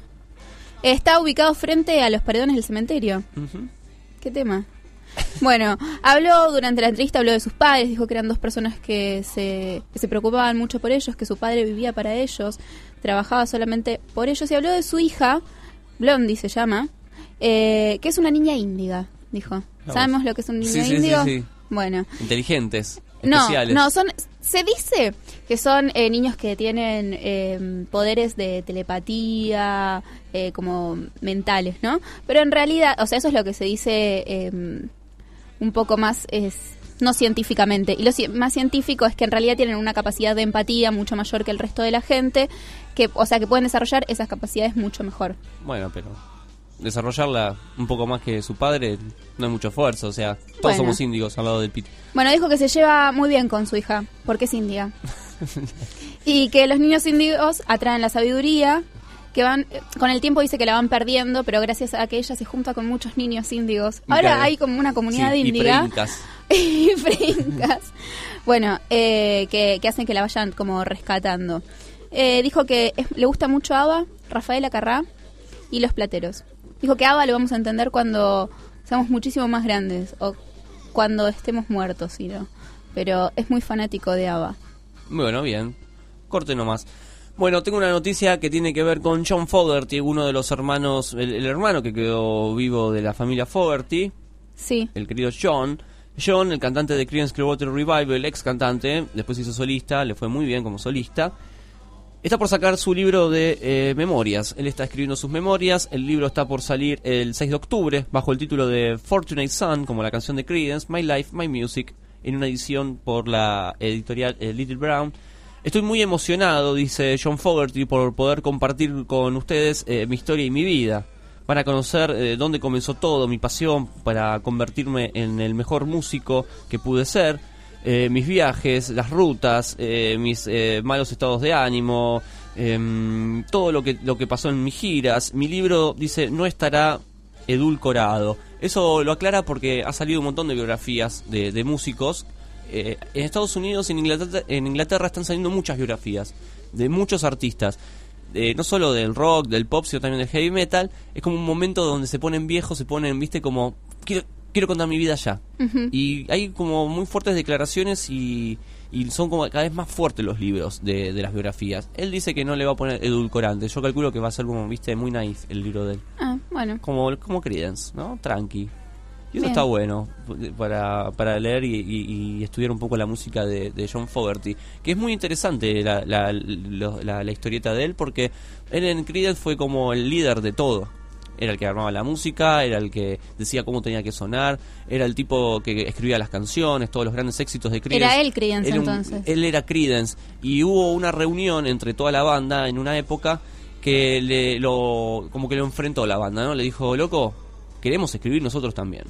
Y él dijo, Bueno, "Bueno, escriban." va a haber democracia en esta banda. Ahora este disco van a escribirlo ustedes." Y fue malísimo. Y yo voy a escribir una o dos canciones nada más. Bueno, y listo. Mar de Gras se llamó el disco. Sí, fue un disco realmente uno de los menos eh, exitosos de, de Creedence, ¿no? Y las Bueno. pocas canciones que se hicieron populares eh, o salieron, digamos, a la luz fueron las que compuso el, el mismísimo John Fogerty. Ah, bueno. Eh, así que John Fogerty uno, el resto de la banda cero, algo así pasaba. bueno, se están escribiendo biografías, decís vos, y ahora también lo que se quiere hacer es rescatar la experiencia del rock, al ro- del rock and roll en las salas de cine. Entonces, eh, se va a inaugurar un nuevo ciclo de clásicos en la música. Eh, el que va a estar primero Sí. en la pantalla, el martes 7 de abril, va a ser Aerosmith con eh, uno de sus shows, que Sí. ahora ya te voy a decir cuál es, pero se va, a- eh, se va a estrenar el 7 de abril en los cines Hoyts, Village, Cinemark, bueno, todos en realidad, y va a estar en el Cinema de Oh, quiero ir a ver eso, me gusta Aerosmith. bueno, eh, no me acuerdo, bueno, no encuentro bien cuál es el, el recital que van a tocar, pero bueno, no importa, es un, eh, van a mostrar un recital de él en la en el cine. Es lo que se va a empezar a hacer ahora con muchas bandas. Ujú. Eh, Así eh, que- eh, no dice el año, ¿no? El- Eh, ¿Del show? em, ¿Del show? Sí, ya te, te lo estoy... Ah, 2014, acá. Eh, ay, no, bueno, dice el año. Ahora Bueno, no es el del encuentro... 2014. Sí, bueno, Eh, 2014. La última gira... Download Festival, ¿puede ser? ¿Cuál? Download Festival. Sí, claro, el Download Festival, un gran festival. Ese, ahí.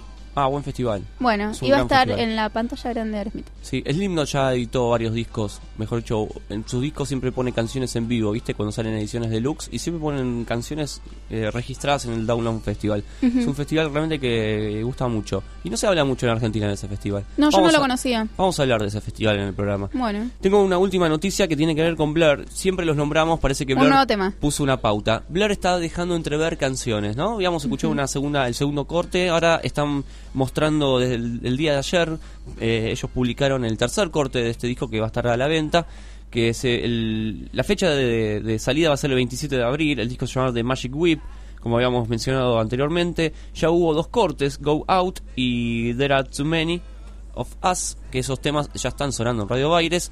Y ahora vamos a escuchar en modo de adelanto eh, su tercer corte de difusión, que es Lonesome Street. La verdad que ir escuchando un disco así, tipo a cuenta gotas, eh, tiene otro sabor. Es como un caramelo que uno lo va paseando por la boca, lo va degustando, lo va saboreando. Entonces cuando llega el disco completo, ya por Ya lo menos, claro, no es tan estás- ajeno, ¿no? claro, Al oído. sí. Y entra de otra manera. Dice, bueno, Damon Albarn hizo unas declaraciones, dijo que la grabación del álbum comenzó durante un descanso de cinco días cuando la banda empezó a girar por última vez en la primavera del 2013. Las primeras sesiones se realizaron en los estudios de Avon en Noglum, esto es en Hong Kong. Hong Kong es una ciudad muy favorita de Damon Albarn, sobre todo en la era de gorilas. De hecho, le dedicó una canción a Hong Kong que se llama Hong Kong. El pasado mes de noviembre, Graham Coxon retomó las canciones y contó con Stephen Street, el productor de los primeros álbumes de Blur, para trabajar con la banda en un nuevo material. Después, Damon Albarn añadió las letras y el resultado son 12 nuevas canciones que dan forma a The Magic Whip. Bueno, de las 12 ya conocemos dos y ahora vamos a conocer la Tres. tercera. Así que a disfrutar de Blur. Estas fueron las noticias, amigos. Entérate de más noticias de la ciudad de Buenos Aires en culturapop.com.ar.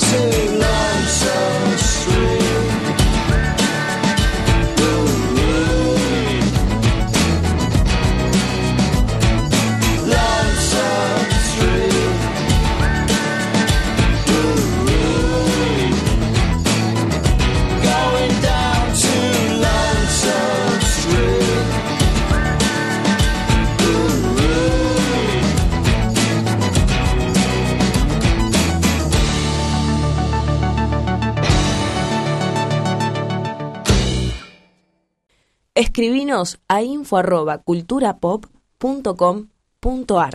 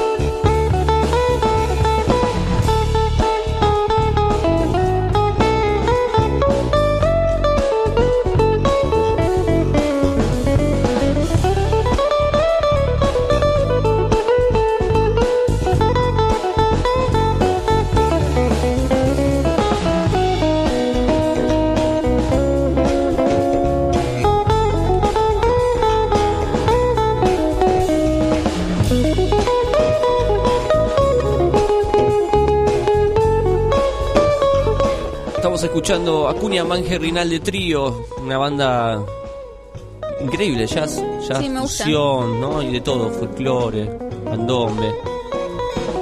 Le contamos a la gente que Acuña Manje Trío, eh, Rinalde Trío va a estar presentándose, sigue presentando su disco debut. Este show va a ser en el Jardín Botánico, en el día de mañana.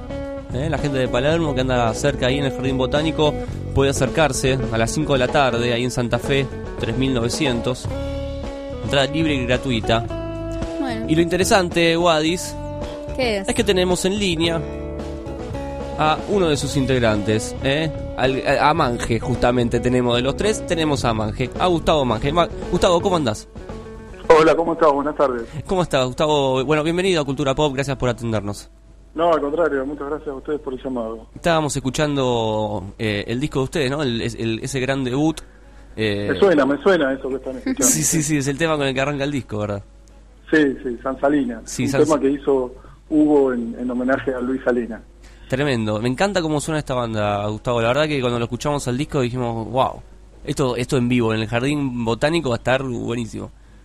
Bueno, bueno, gracias. Sí, eh, la verdad que el, el ambiente del botánico es muy lindo. Hicimos un concierto ahí hace unos meses, en la, en la primavera del año pasado, este, y estuvo bárbaro, así que bueno, si el tiempo sigue como hoy, mañana imagino que va a estar, va a estar muy lindo. Bueno, genial. Eh, primer disco entonces, primer disco, primer disco del debut, está empezando ya en otro, ¿cómo funcionó este disco?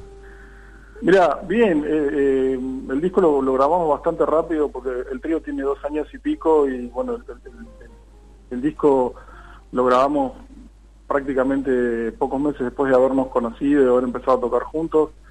Eh, así que, eh, si bien todavía lo seguimos presentando, nosotros ya estamos como con la cabeza en el material que, que Claro. sigue y que, que vamos a tocar también un poco mañana, eh, que es el material del segundo disco, que ya tenemos bueno todos los temas compuestos y, y los venimos tocando en los últimos shows también como para como para que los temas caminen un poquito antes de ir a, de ir al estudio. Sí, porque siempre pasa eso. eh, eh, La gente recién está conociendo el primer disco y ustedes ya están re cansados de tocar ese disco y ya están pensando en el Sí, siguiente material. no, no, la, la verdad que nos encanta nos encanta tocar esos temas y Sí, ¿no? seguimos tocando.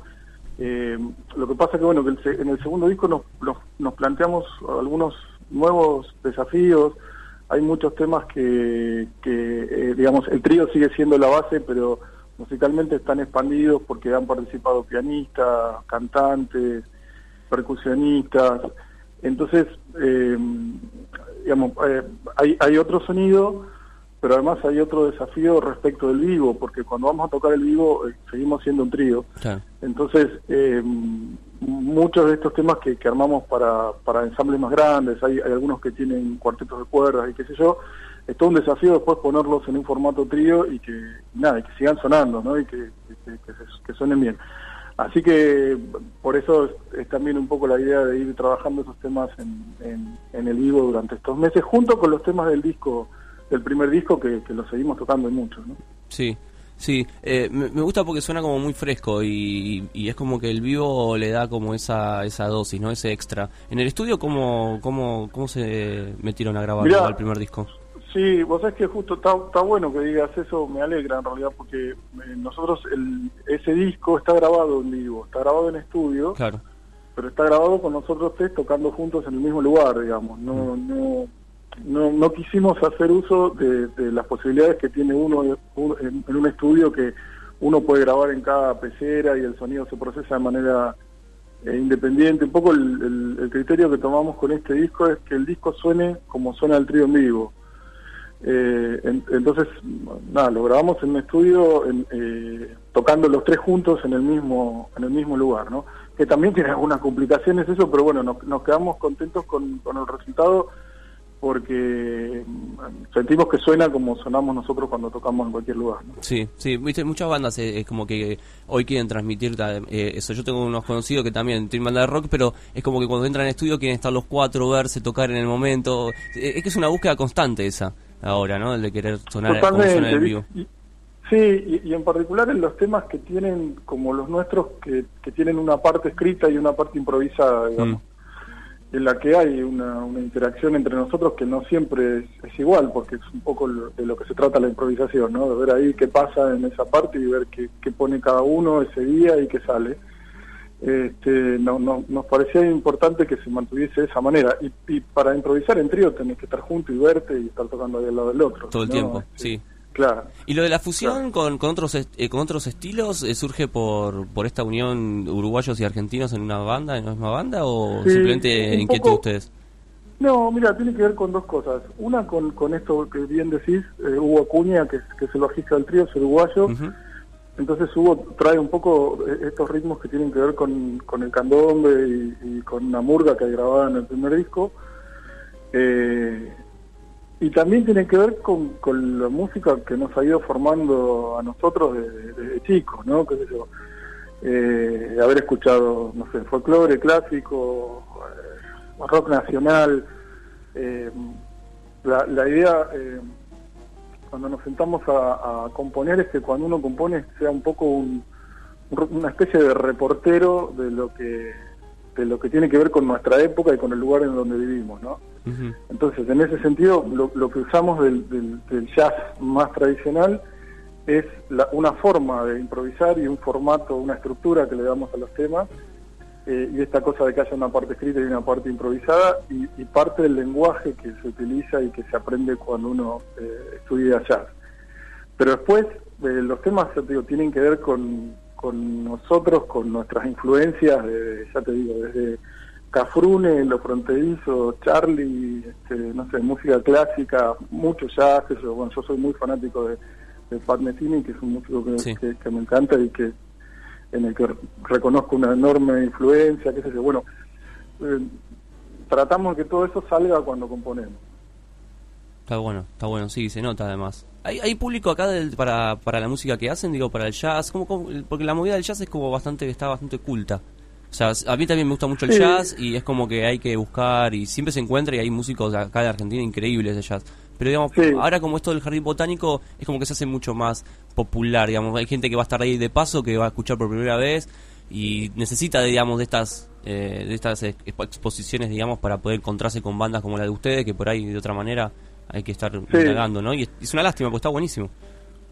Es, es cierto lo que vos decís, sigue siendo el, el- el jazz y lo que y, y los, los géneros que giran alrededor del jazz, porque lo que nosotros hacemos tampoco lo consideramos como jazz Claro, propiamente dicho, usamos elementos del jazz, pero sigue siendo un género que escucha relativamente poca gente y, y para poca gente. Eh, y, y se, y se sigue dando en Buenos Aires y en muchas otras ciudades. Yo, no sé, tenía la suerte de ver algunos conciertos en Nueva York y qué sé yo. e ir a vas a ver tipos grosísimos eh, que están tocando para 15 o 20 personas. Claro. Eso pasa acá todo el tiempo y creo que pasa en todo el mundo, ¿no? Eh, creo que tiene que ver con, con el género, con la difusión del género y con que a lo mejor es un género que si si no si no te pega de entrada y, no le dedicaste por ahí un tiempo de escuchar y no, no entra tan fácil Eh, así que en, en ese sentido es- es todo un desafío para nosotros y para nu- nuestro equipo la gente de prensa Claro. nuestros managers eh, Se vuelven el locos, ¿no? de fechas, sí sí realmente es- eh, la convocatoria de público es todo un tema la gente que viene después sentimos que se va contenta que le gustó y qué sé yo pero es muy difícil la convocatoria ¿no? Claro. ¿Y por dónde estuvieron tocando, Gustavo? Mira, el año pasado estuvimos tocando bastante en, en- en Buenos Aires, en distintas salas, tocamos en el, en el Centro Cultural de la Cooperación, eh, en el Teatro 25 de Mayo ahí en Villorquiza, que estaba buenísimo, que lo reciclaron en una sala hermosa. Eh, en Circe, hicimos varios shows, eh, bueno, el Botánico, y después hacia final de año hicimos como una mini gira por, por Entre Ríos y Uruguay, eh, que estuvo muy buena y que terminamos tocando en el Festival de Jazz de, Concepción del Uruguay, que, que también estuvo muy, muy bueno eso. Pero bueno, es toda una, una tarea paralela al estudio y la composición, el tema de, de la búsqueda de, de- de buenos lugares para tocar, ¿no? Claro, porque eso también es un tema. Porque ya de por sí en el mundo del rock se quejan porque los lugares suenan mal. Y me imagino ustedes que tienen como un sonido y un clima que mantener, eh, debe ser bastante difícil, ¿no? Eh, encontrar lugares acorde. Sí, mira, en general, lo que pasa es que bueno, te vas volviendo otro terreno, ¿no? Claro, eso, eso está bueno, te curtís. Sí, sí, sí, sí, porque pues, digamos, a veces tocas en lugares donde realmente la cosa es muy difícil hacerla hacerla sonar bien, pero bueno, nada, se hace todo lo posible y, y se adapta. Por eso siempre nosotros llegamos con mucho tiempo de anticipación en los lugares donde tocamos, nos gusta hacer pruebas de sonido largas, tener a alguien que esté ahí testeando cómo se escucha en distintos lugares de la sala y qué sé yo.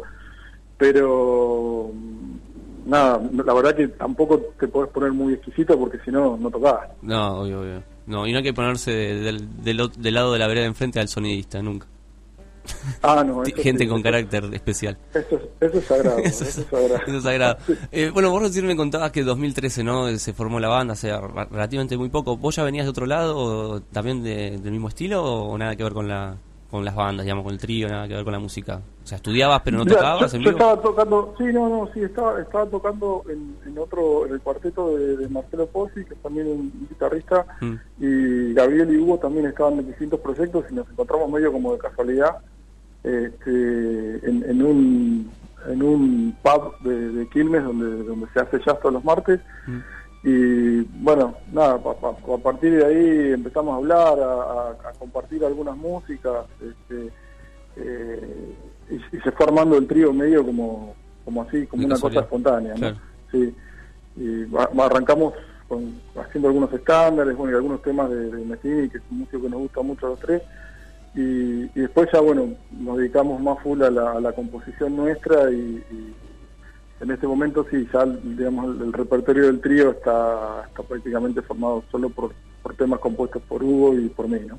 Mm, está bueno, está bueno eso. Estamos hablando con Gustavo Mange, integrante de, de la banda Acuña, Mange Rinaldi, Rinaldi Trío. Eh, un trío increíble. Ayer hablando con un amigo me decía, loco, yo los fui a ver, son increíbles esos pibes, qué buena onda. Así que dijimos, Ah, sí, sí, ¿sí? sí, sí, sí, sí, Ok. estábamos charlando así y, y salió salió el tema de, de, de lo bueno que son. Eso eso eso es lo, lo increíble. Por eso a veces me da como bronca porque uno por ahí no conoce a la banda y pronto mañana, no sé, en el jardín botánico van a decir todos, ah, esto está buenísimo, quiero el disco. El tema es el, el primer impacto, ¿no? Hacerlos conocer, presentarlo, ¿no? Que se conozca el público con la banda y después ya surge todo, su- eh, fluye, digamos. Sí, sí, es, es un trabajo de hormiga. Es el primer porque- encuentro el que, cuesta. Sí, sí, sí. Porque además hay que tener en cuenta que en, en- en Buenos Aires, y no solo en Buenos Aires, digamos, en el, en el interior, hay una cantidad de, de músicos buenísimos haciendo cosas extraordinarias eh, que, que por ahí tampoco se conocen mucho, ¿no?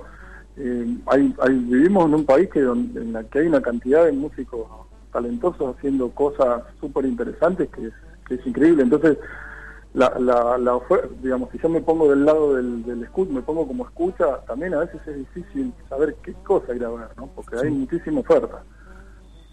Eso es cierto, eso es cierto. Eh, Gustavo, te agradecemos mucho y dejamos eh, abierta la invitación para que la gente vaya mañana sábado. ¿eh? 5 de la tarde, Jardín Botánico. ¿Cómo no? Buenísimo, ¿Eh? los esperamos a todos. ¿Se suspende por lluvia? Igual no va a llover, va a ser Sí, se hermoso. supone ¿no? por lluvia, pero mira, por lo que dicen los pronósticos va a ser un No. semana precioso, así Sí. que creo que va a estar todo bien. Va a estar hermoso. Se suspende por lluvia porque es al aire libre totalmente, no hay ni un techito, pero eh, aparentemente va a ser un día muy lindo mañana. Sí, ahí, ahí estaremos. Gustavo, un abrazo grande. Vale, muchas gracias, un abrazo. Por favor. Ahí hablábamos entonces con Gustavo Mange, integrante de Acuña, Mange, Rinaldi Trío. ¿eh? Suenan del carajo estos guadis. ¿eh? Bueno, quiero escuchar. ¿Quieres escuchar? Escuchémoslo.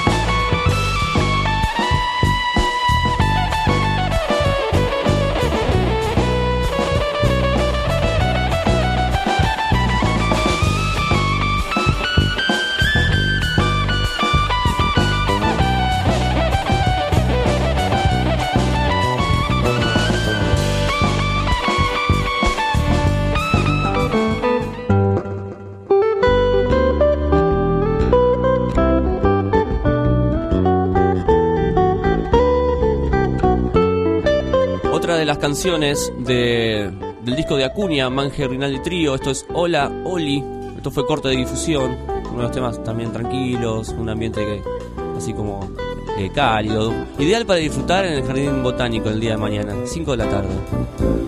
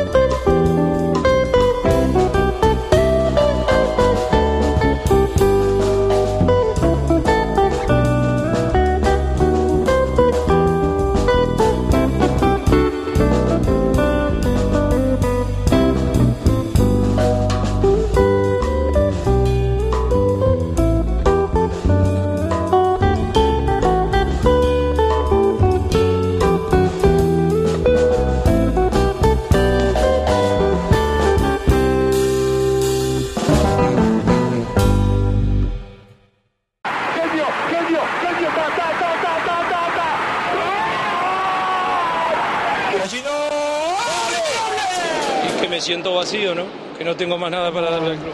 Como soy yo, como es mi esencia, después dentro de la cancha voy a querer ganar y voy a querer jugar bien y bueno. La pelota no, la pelota no se mal. Vamos a jugar y nos vamos a salvar el descenso. Nico Pizarro. Argentinos Olímpicos del Café. Se perdió en el Dakar y lloraba. Very difficult to go to Manchester. Deportes, en Cultura Pop. No tiene bebida alcohólica, señorita, tiene Gatorade. Tiene Gatorade, dice, tiene Gatorade, tiene mucho Gatorade. Y eh, el que necesita tomar Gatorade es nuestro amigo Maxi Rodríguez, lo tenemos en línea. ¿Cómo andan, chicos? Muy Hola bien. Maxi. ¿Todo tranquilo? ¿Estás mejor? Eh, mejor que hace dos horas, sí. Bueno, me alegro. Vamos avanzando.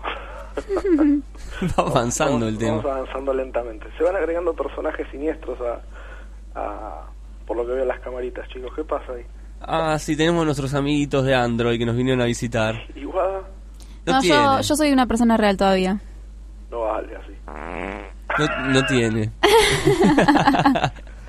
Bueno, Bueno, Maxi, queremos la información de la mm, formación. la formación no, lo último que te voy a dar. No, Sí, obvio. Me voy a- bueno, me voy a hacer desear. rápido porque quiero llegar a esa parte yo. Bueno, vamos a tirar tres rápidas de la Copa Argentina. Ayer jugó Nueva Chicago en la cancha de Huracán, ganó 2 a 1. Recordemos que jugó sin público. No se sabe por qué la medida todavía, nadie Ah. dio explicaciones oficiales. Lo único que se enteraron por los medios, los directivos de Chicago, que las entradas que iban a poner a la venta no las podían poner.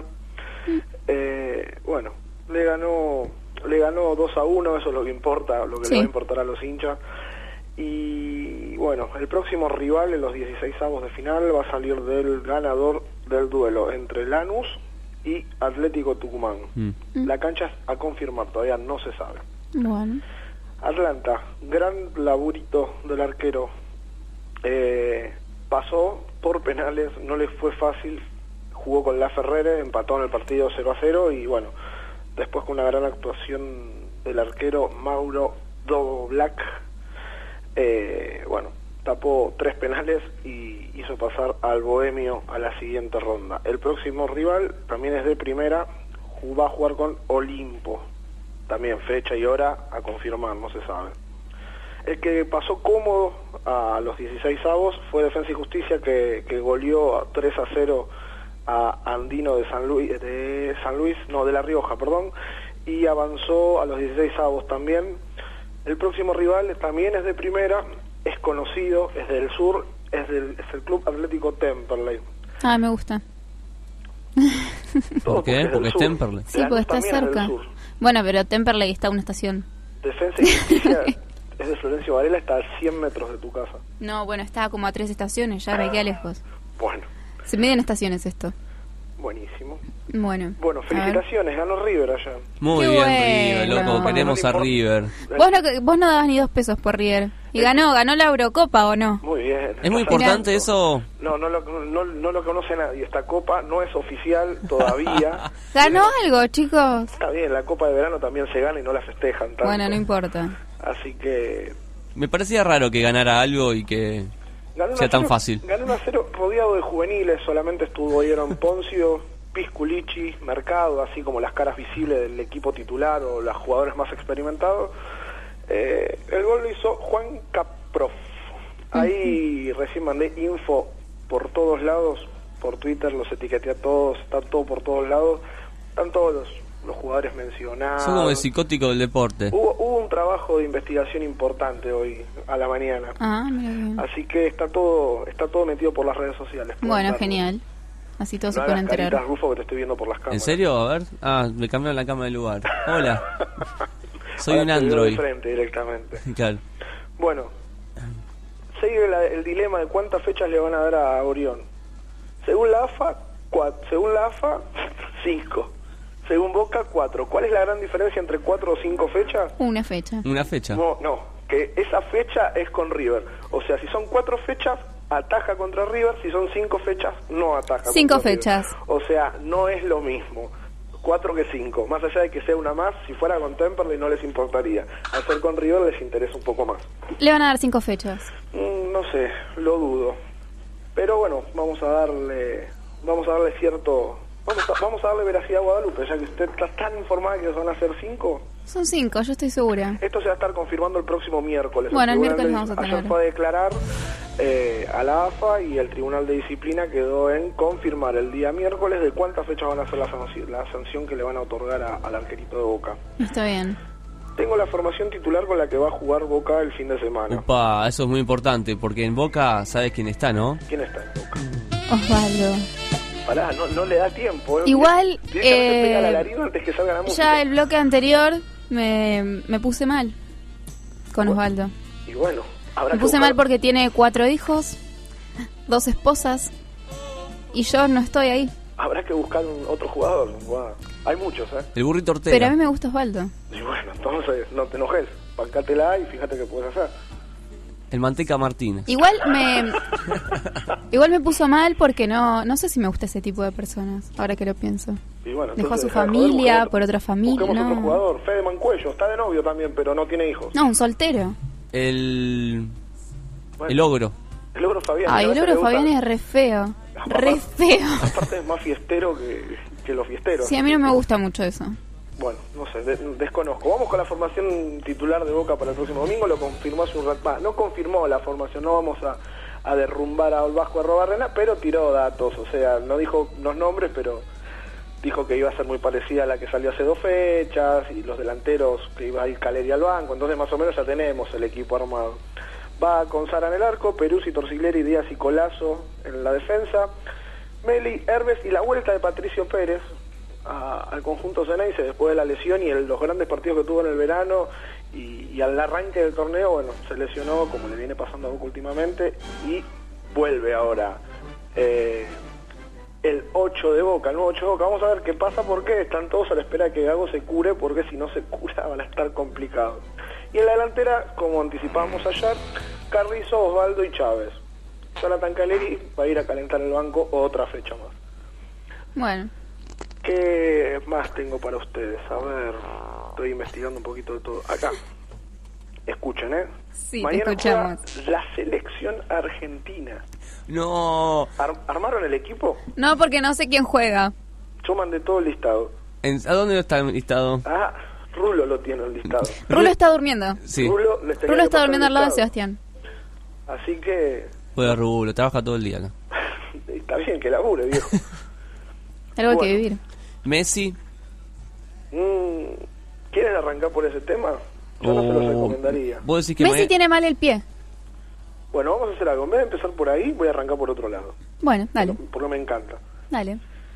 Bueno, hubo hubo partidos, ya, a ver, hubo partidos amistosos en estos días.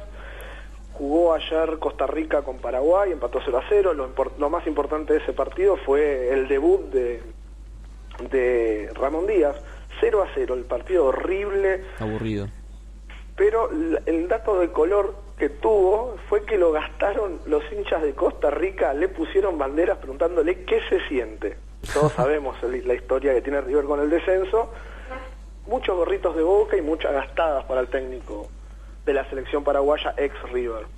Otro que jugó fue Brasil, que le ganó 3 a 1 a, a Francia. Eh, cumplió, empezó ganando el equipo francés y lo terminó, lo terminó ganando, lo terminó ganando, ganando Brasil.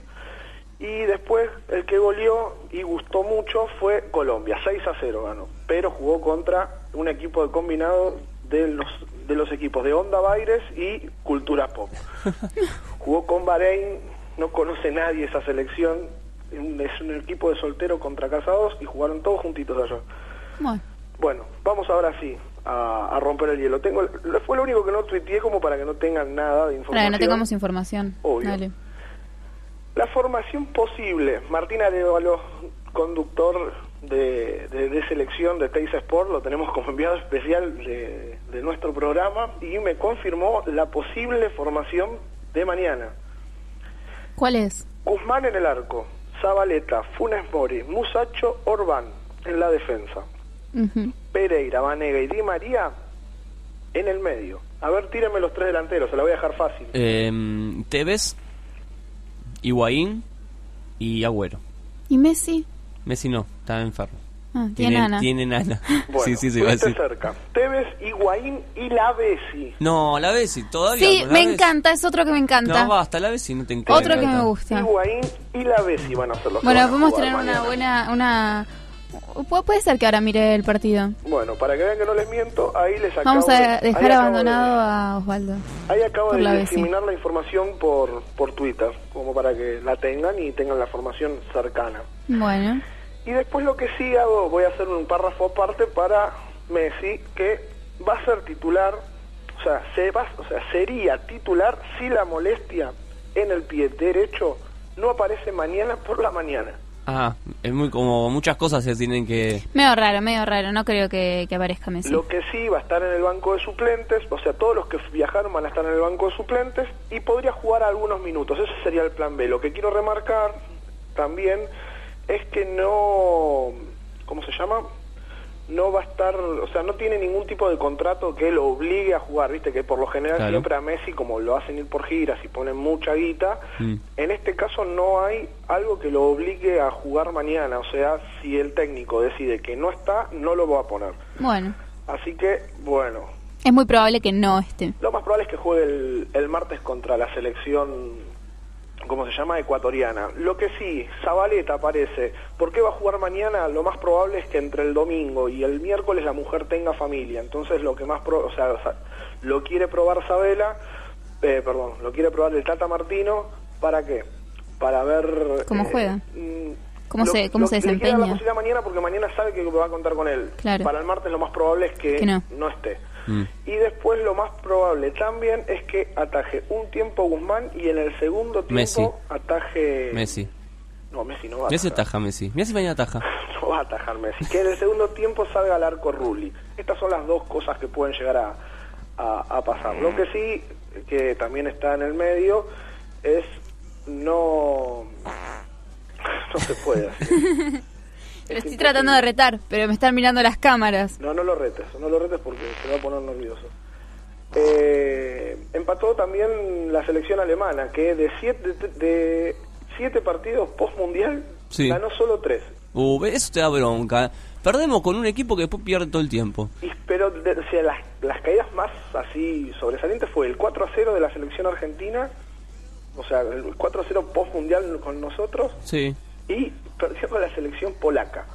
Ah. O sea, Sí, terrible. Te- te- eh, Bueno, lo mismo pasó con España, salió campeón del mundo y después perdió todos los partidos, fue mal en el mundial. Y bueno, esperemos que Alemania siga así, cuatro No. añitos. Bueno, el domingo también va a tener su, su próximo partido, va a enfrentar a Georgia por las eliminatorias para la Eurocopa. Ah, le meten cada equipo que. Y bueno, el tema Georgia es que debe las, ser- las- las eliminatorias de la Eurocopa son, son así, son Es más, equipos eh, muy, son potencias jugando contra contra equipos Y, perdidos. y sí, Georgia es como. Es más grande la peatonal de Gessel que Georgia. Bueno, es real. Es real. Quieren que tengo algo muy cortito más, si quieren se los tiro, si no lo dejamos reservado. Tíralo, ya a esta altura es viernes, viva la Pepa, tíralo. Bueno, la selección sub-20 ganó el sudamericano, va al próximo mundial. Va a estar jugando en Nueva Zelanda y el debut va a ser el 30 de mayo por la medianoche en la ciudad de Wellington. O sea, va a jugar los tres partidos en Wellington eh, con Panamá Sí. Murió. ¿Se murió? Ah, y Austria. repitamos. Pa- Panamá, Panamá va a ser el, ya te digo, 30 de mayo a la medianoche. Ghana va a ser el, ya te digo, 2 de junio a las 3 de la mañana y Austria el 5 de julio de junio a la medianoche. Está bien. ¿Y quién va a ganar? Es, es un, es, no, falta un montón, todavía hay que ver quién va a estar, quién va a estar convocado y esas Ah, yo pensé pero- que iban a hacer un chiste obvio. un chiste con ganas. No, ¿quién- uy, bueno, sí, viste, todavía todavía creo en vos, Guadalupe. No va, no sé quién va a ganar, por lo general gana Argentina, entonces... Uf, ese fue tremendo. Tremendo. Bueno, igualmente el de Ghana es el partido más complicado. Hay tres partidos en el historial, empató una Argentina, una victoria y una derrota. Así Bueno. que es el más complicado de todo. Después los demás son accesibles. Bueno, ya tenemos toda la información entonces, ¿no, Maxi? ¿Viste? ¿Nos, No- no dejaste te- toda no la me- información? No, no me tenían fe. Aparte fue re completo porque les mandé todo, les mandé todo por las redes sociales. Claro, nosotros no somos muy tuiteros. Claro, yo no me acuerdo la contraseña de Twitter y no entro desde que la olvidé. Es muy triste, ¿no? Cultura pop no es muy tuitero. Por suerte tenemos a Maxi que es el tuitero, pero no está viniendo. Claro. Pero puede tuitear desde allá. Maxi, tenés que venir porque ya sabes, si no acá ocupo toda la mesa. No, no, pero veo que no hay nada. O sea, El- si, si voy, tirás todo arriba de la mesa, si no voy, está vacía. No, No, no, es que hoy un problemita con la computadora, entonces como que tengo más espacio. Hoy... eh, ma- Mate tomé antes, viste, como... Ah, Pero está por allá mi saquito, viste, como... No importa, hay cosas en la mesa. Siento que estoy ocupando espacio. y de última te voy a llevar un par de cosas para que tires arriba de la mesa. Bueno, dale. El, el lunes usted va a venir. Sí, sí, el lunes ya voy a estar ahí con ustedes, voy a estar retornando, es información oficial esta. Me parece muy Eh, bien, a menos se- que, bueno, se puedas... acaba- Se acaba de ir al médico hace unos minutos. A menos que debas acercarte al baño nuevamente. Eh, no, no, no, no. De última hay baño ahí en el estudio. Lo que En el sí, se los estudio. voy- Se los voy a dejar. Me da los- miedo, me da los- miedo que hagas eso. Ojo que en el estudio está Rulo también que lo usa bastante. No, no, sí, sí, el tema es que Rulo vive ahí adentro. o sea, Claro. Rulo ya puso foto de la familia porque pasa más tiempo dentro del baño Rulo que afuera. y bueno, es, es complicado el tema. Bueno. Bueno, lo esperamos porque justo el lunes empezamos el casting. Bueno, yo lo que quiero es que me, no, yo no me puedo ir sin resultados y sin sus opiniones. Bueno, diga. Rulo, partido para mañana, resultado. El Rulo no está escuchando. Rulo está sordo. ¿Cuánto va a salir el partido de mañana de la Argentina? Argenti- ¿Quién juega? Dice Rulo. Rulo está, está durmiendo, tiene la almohada pegada. Deja, Rulo, no te hagas problema. Anda a ver al chico de la consola. El chico, tarde. el chico, uh, la que tiró, la que tiró Maxi. Eh, Argentina, El Salvador. A él no le importa cómo sale. Se le escapa un árabe con. Sí, se le mezcla árabe, uruguayo, paraguayo y campesino. Bueno, eh, 1 a 0, dice Rulo. 7 a 0. ¿7 a 0? Siete. Pero mucho, 7 a 0. Guadalupe Girón sí es un tiebreak, sin puntos del contrario. Sí, dice que no van a poner arco. Claro. bueno, yo... Eh, que es la mentira más grande esto, chicos. Tienen que pasar hasta- ¿Contra quién jugaba? Ah, bueno. Chao, nos vamos. El Salvador, igual. Ah, bueno, entonces gana. ¿Quién gana? Argentina. ¿Cuánto? 2 a 1. Bien. Uf, ¿Cómo costó esto, este, este prode, eh? A ver, vos, Sebastián. Argentina gana 3 a 1. Bueno, 5 a 0 va a ganar la selección No, argentina no, mañana. no. Bueno, pero está casi como Rulo. No, no, No, Rulo. Rulo se ve que se hace el que no sabe, pero algo de fútbol maneja. No, si, si no le podemos ganar más de 3 a 0 en una selección como la del Salvador, eh, nos tenemos que volver antes. Más allá de que haya suplentes, estimo que tenemos una potencia delantera importantísima como para hacer bastantes goles. Es más, eh, me voy a arriesgar y te voy a decir quién hace los goles. ¿Quién hace los goles? Dos de Tevez Y y Uno de Messi cuando entra. está perfecto. En serio, eh, entra y hace el gol. Cinco minutos le van a alcanzar para hacer un gol, perfecto. Sí. Bueno, Bueno, me, me quedo para la despedida, para el cierre o quieren que corte, como ustedes quieran. Bueno, quédate, quédate ahí. Me quedo acá. Que nadie te diga cuándo escucharnos. Descargate los programas en culturapop.com.ar.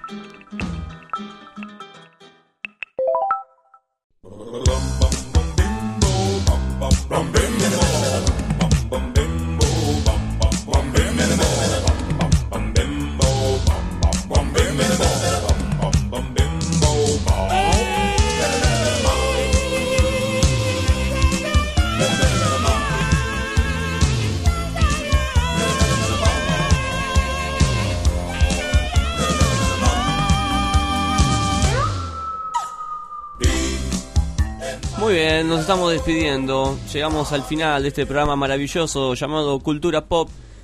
3 de la tarde, ya es viernes. Nosotros ahora nos vamos a ir a disfrutar de este, de este cielo celeste, ¿no? Maxi, ¿vos salís hoy o te quedás eh, haciendo guardia en tu No, me casa? tengo que quedar acá contando la ropa blanca, la de color. Ya no sé qué hacer. Estoy encerrado en cuatro paredes y con lo hiperactivo que soy, no, necesito exteriores. Bueno, ponete a leer, Maxi. No, menos. Guárdese, guárdese, así está muy bien para el lunes. Le voy- quiero mandar un saludo especial a Juan Martín del Potro, que es el único que se pone contento por perder. Ah, Voy a bueno. aprovechar el espacio. Sí, qué señor raro, ¿no? Un tipo que siempre lo veo perder, es feo, habla como un mono es- tiene una cara de bueno. y tiene más plata que los ladrones. ¿Viste? Pero bueno, aprovecho para mandar un saludo porque allá se puso, más allá de todo, se puso contento porque pudo terminar un partido después de la grave lesión que tuvo, así que Sí. por eso le mando saludos, que pudo terminar un partido. Está bien. ¿Y usted, Guadalupe, a quién quiere mandarle saludos? Yo no, no, ¿A quiero, no quiero mandar saludos. ¿Cómo se están mandando saludos? Eso, ya- eso ya fue, es antiguo, eso es radio Sí, antigua. Es, es muy antiguo, no, yo no mando saludos. Bueno, pero yo le mandé a mi mamá, por ejemplo. Tengo miedo de que la gente conozca a quien estoy mandando saludos, no quiero. ¿Alguna noticia antes de cerrar el programa? Tengo, pero se me acaba de bloquear el celular de nuevo. Bueno, esto, esto es radio verdad. Esto es Radio Verdad, es yo no tengo celular también. Y bueno. Está, está llena de celulares en la mesa hoy. Ay, sí, hoy, chicos, si pierden uno, no es mi culpa.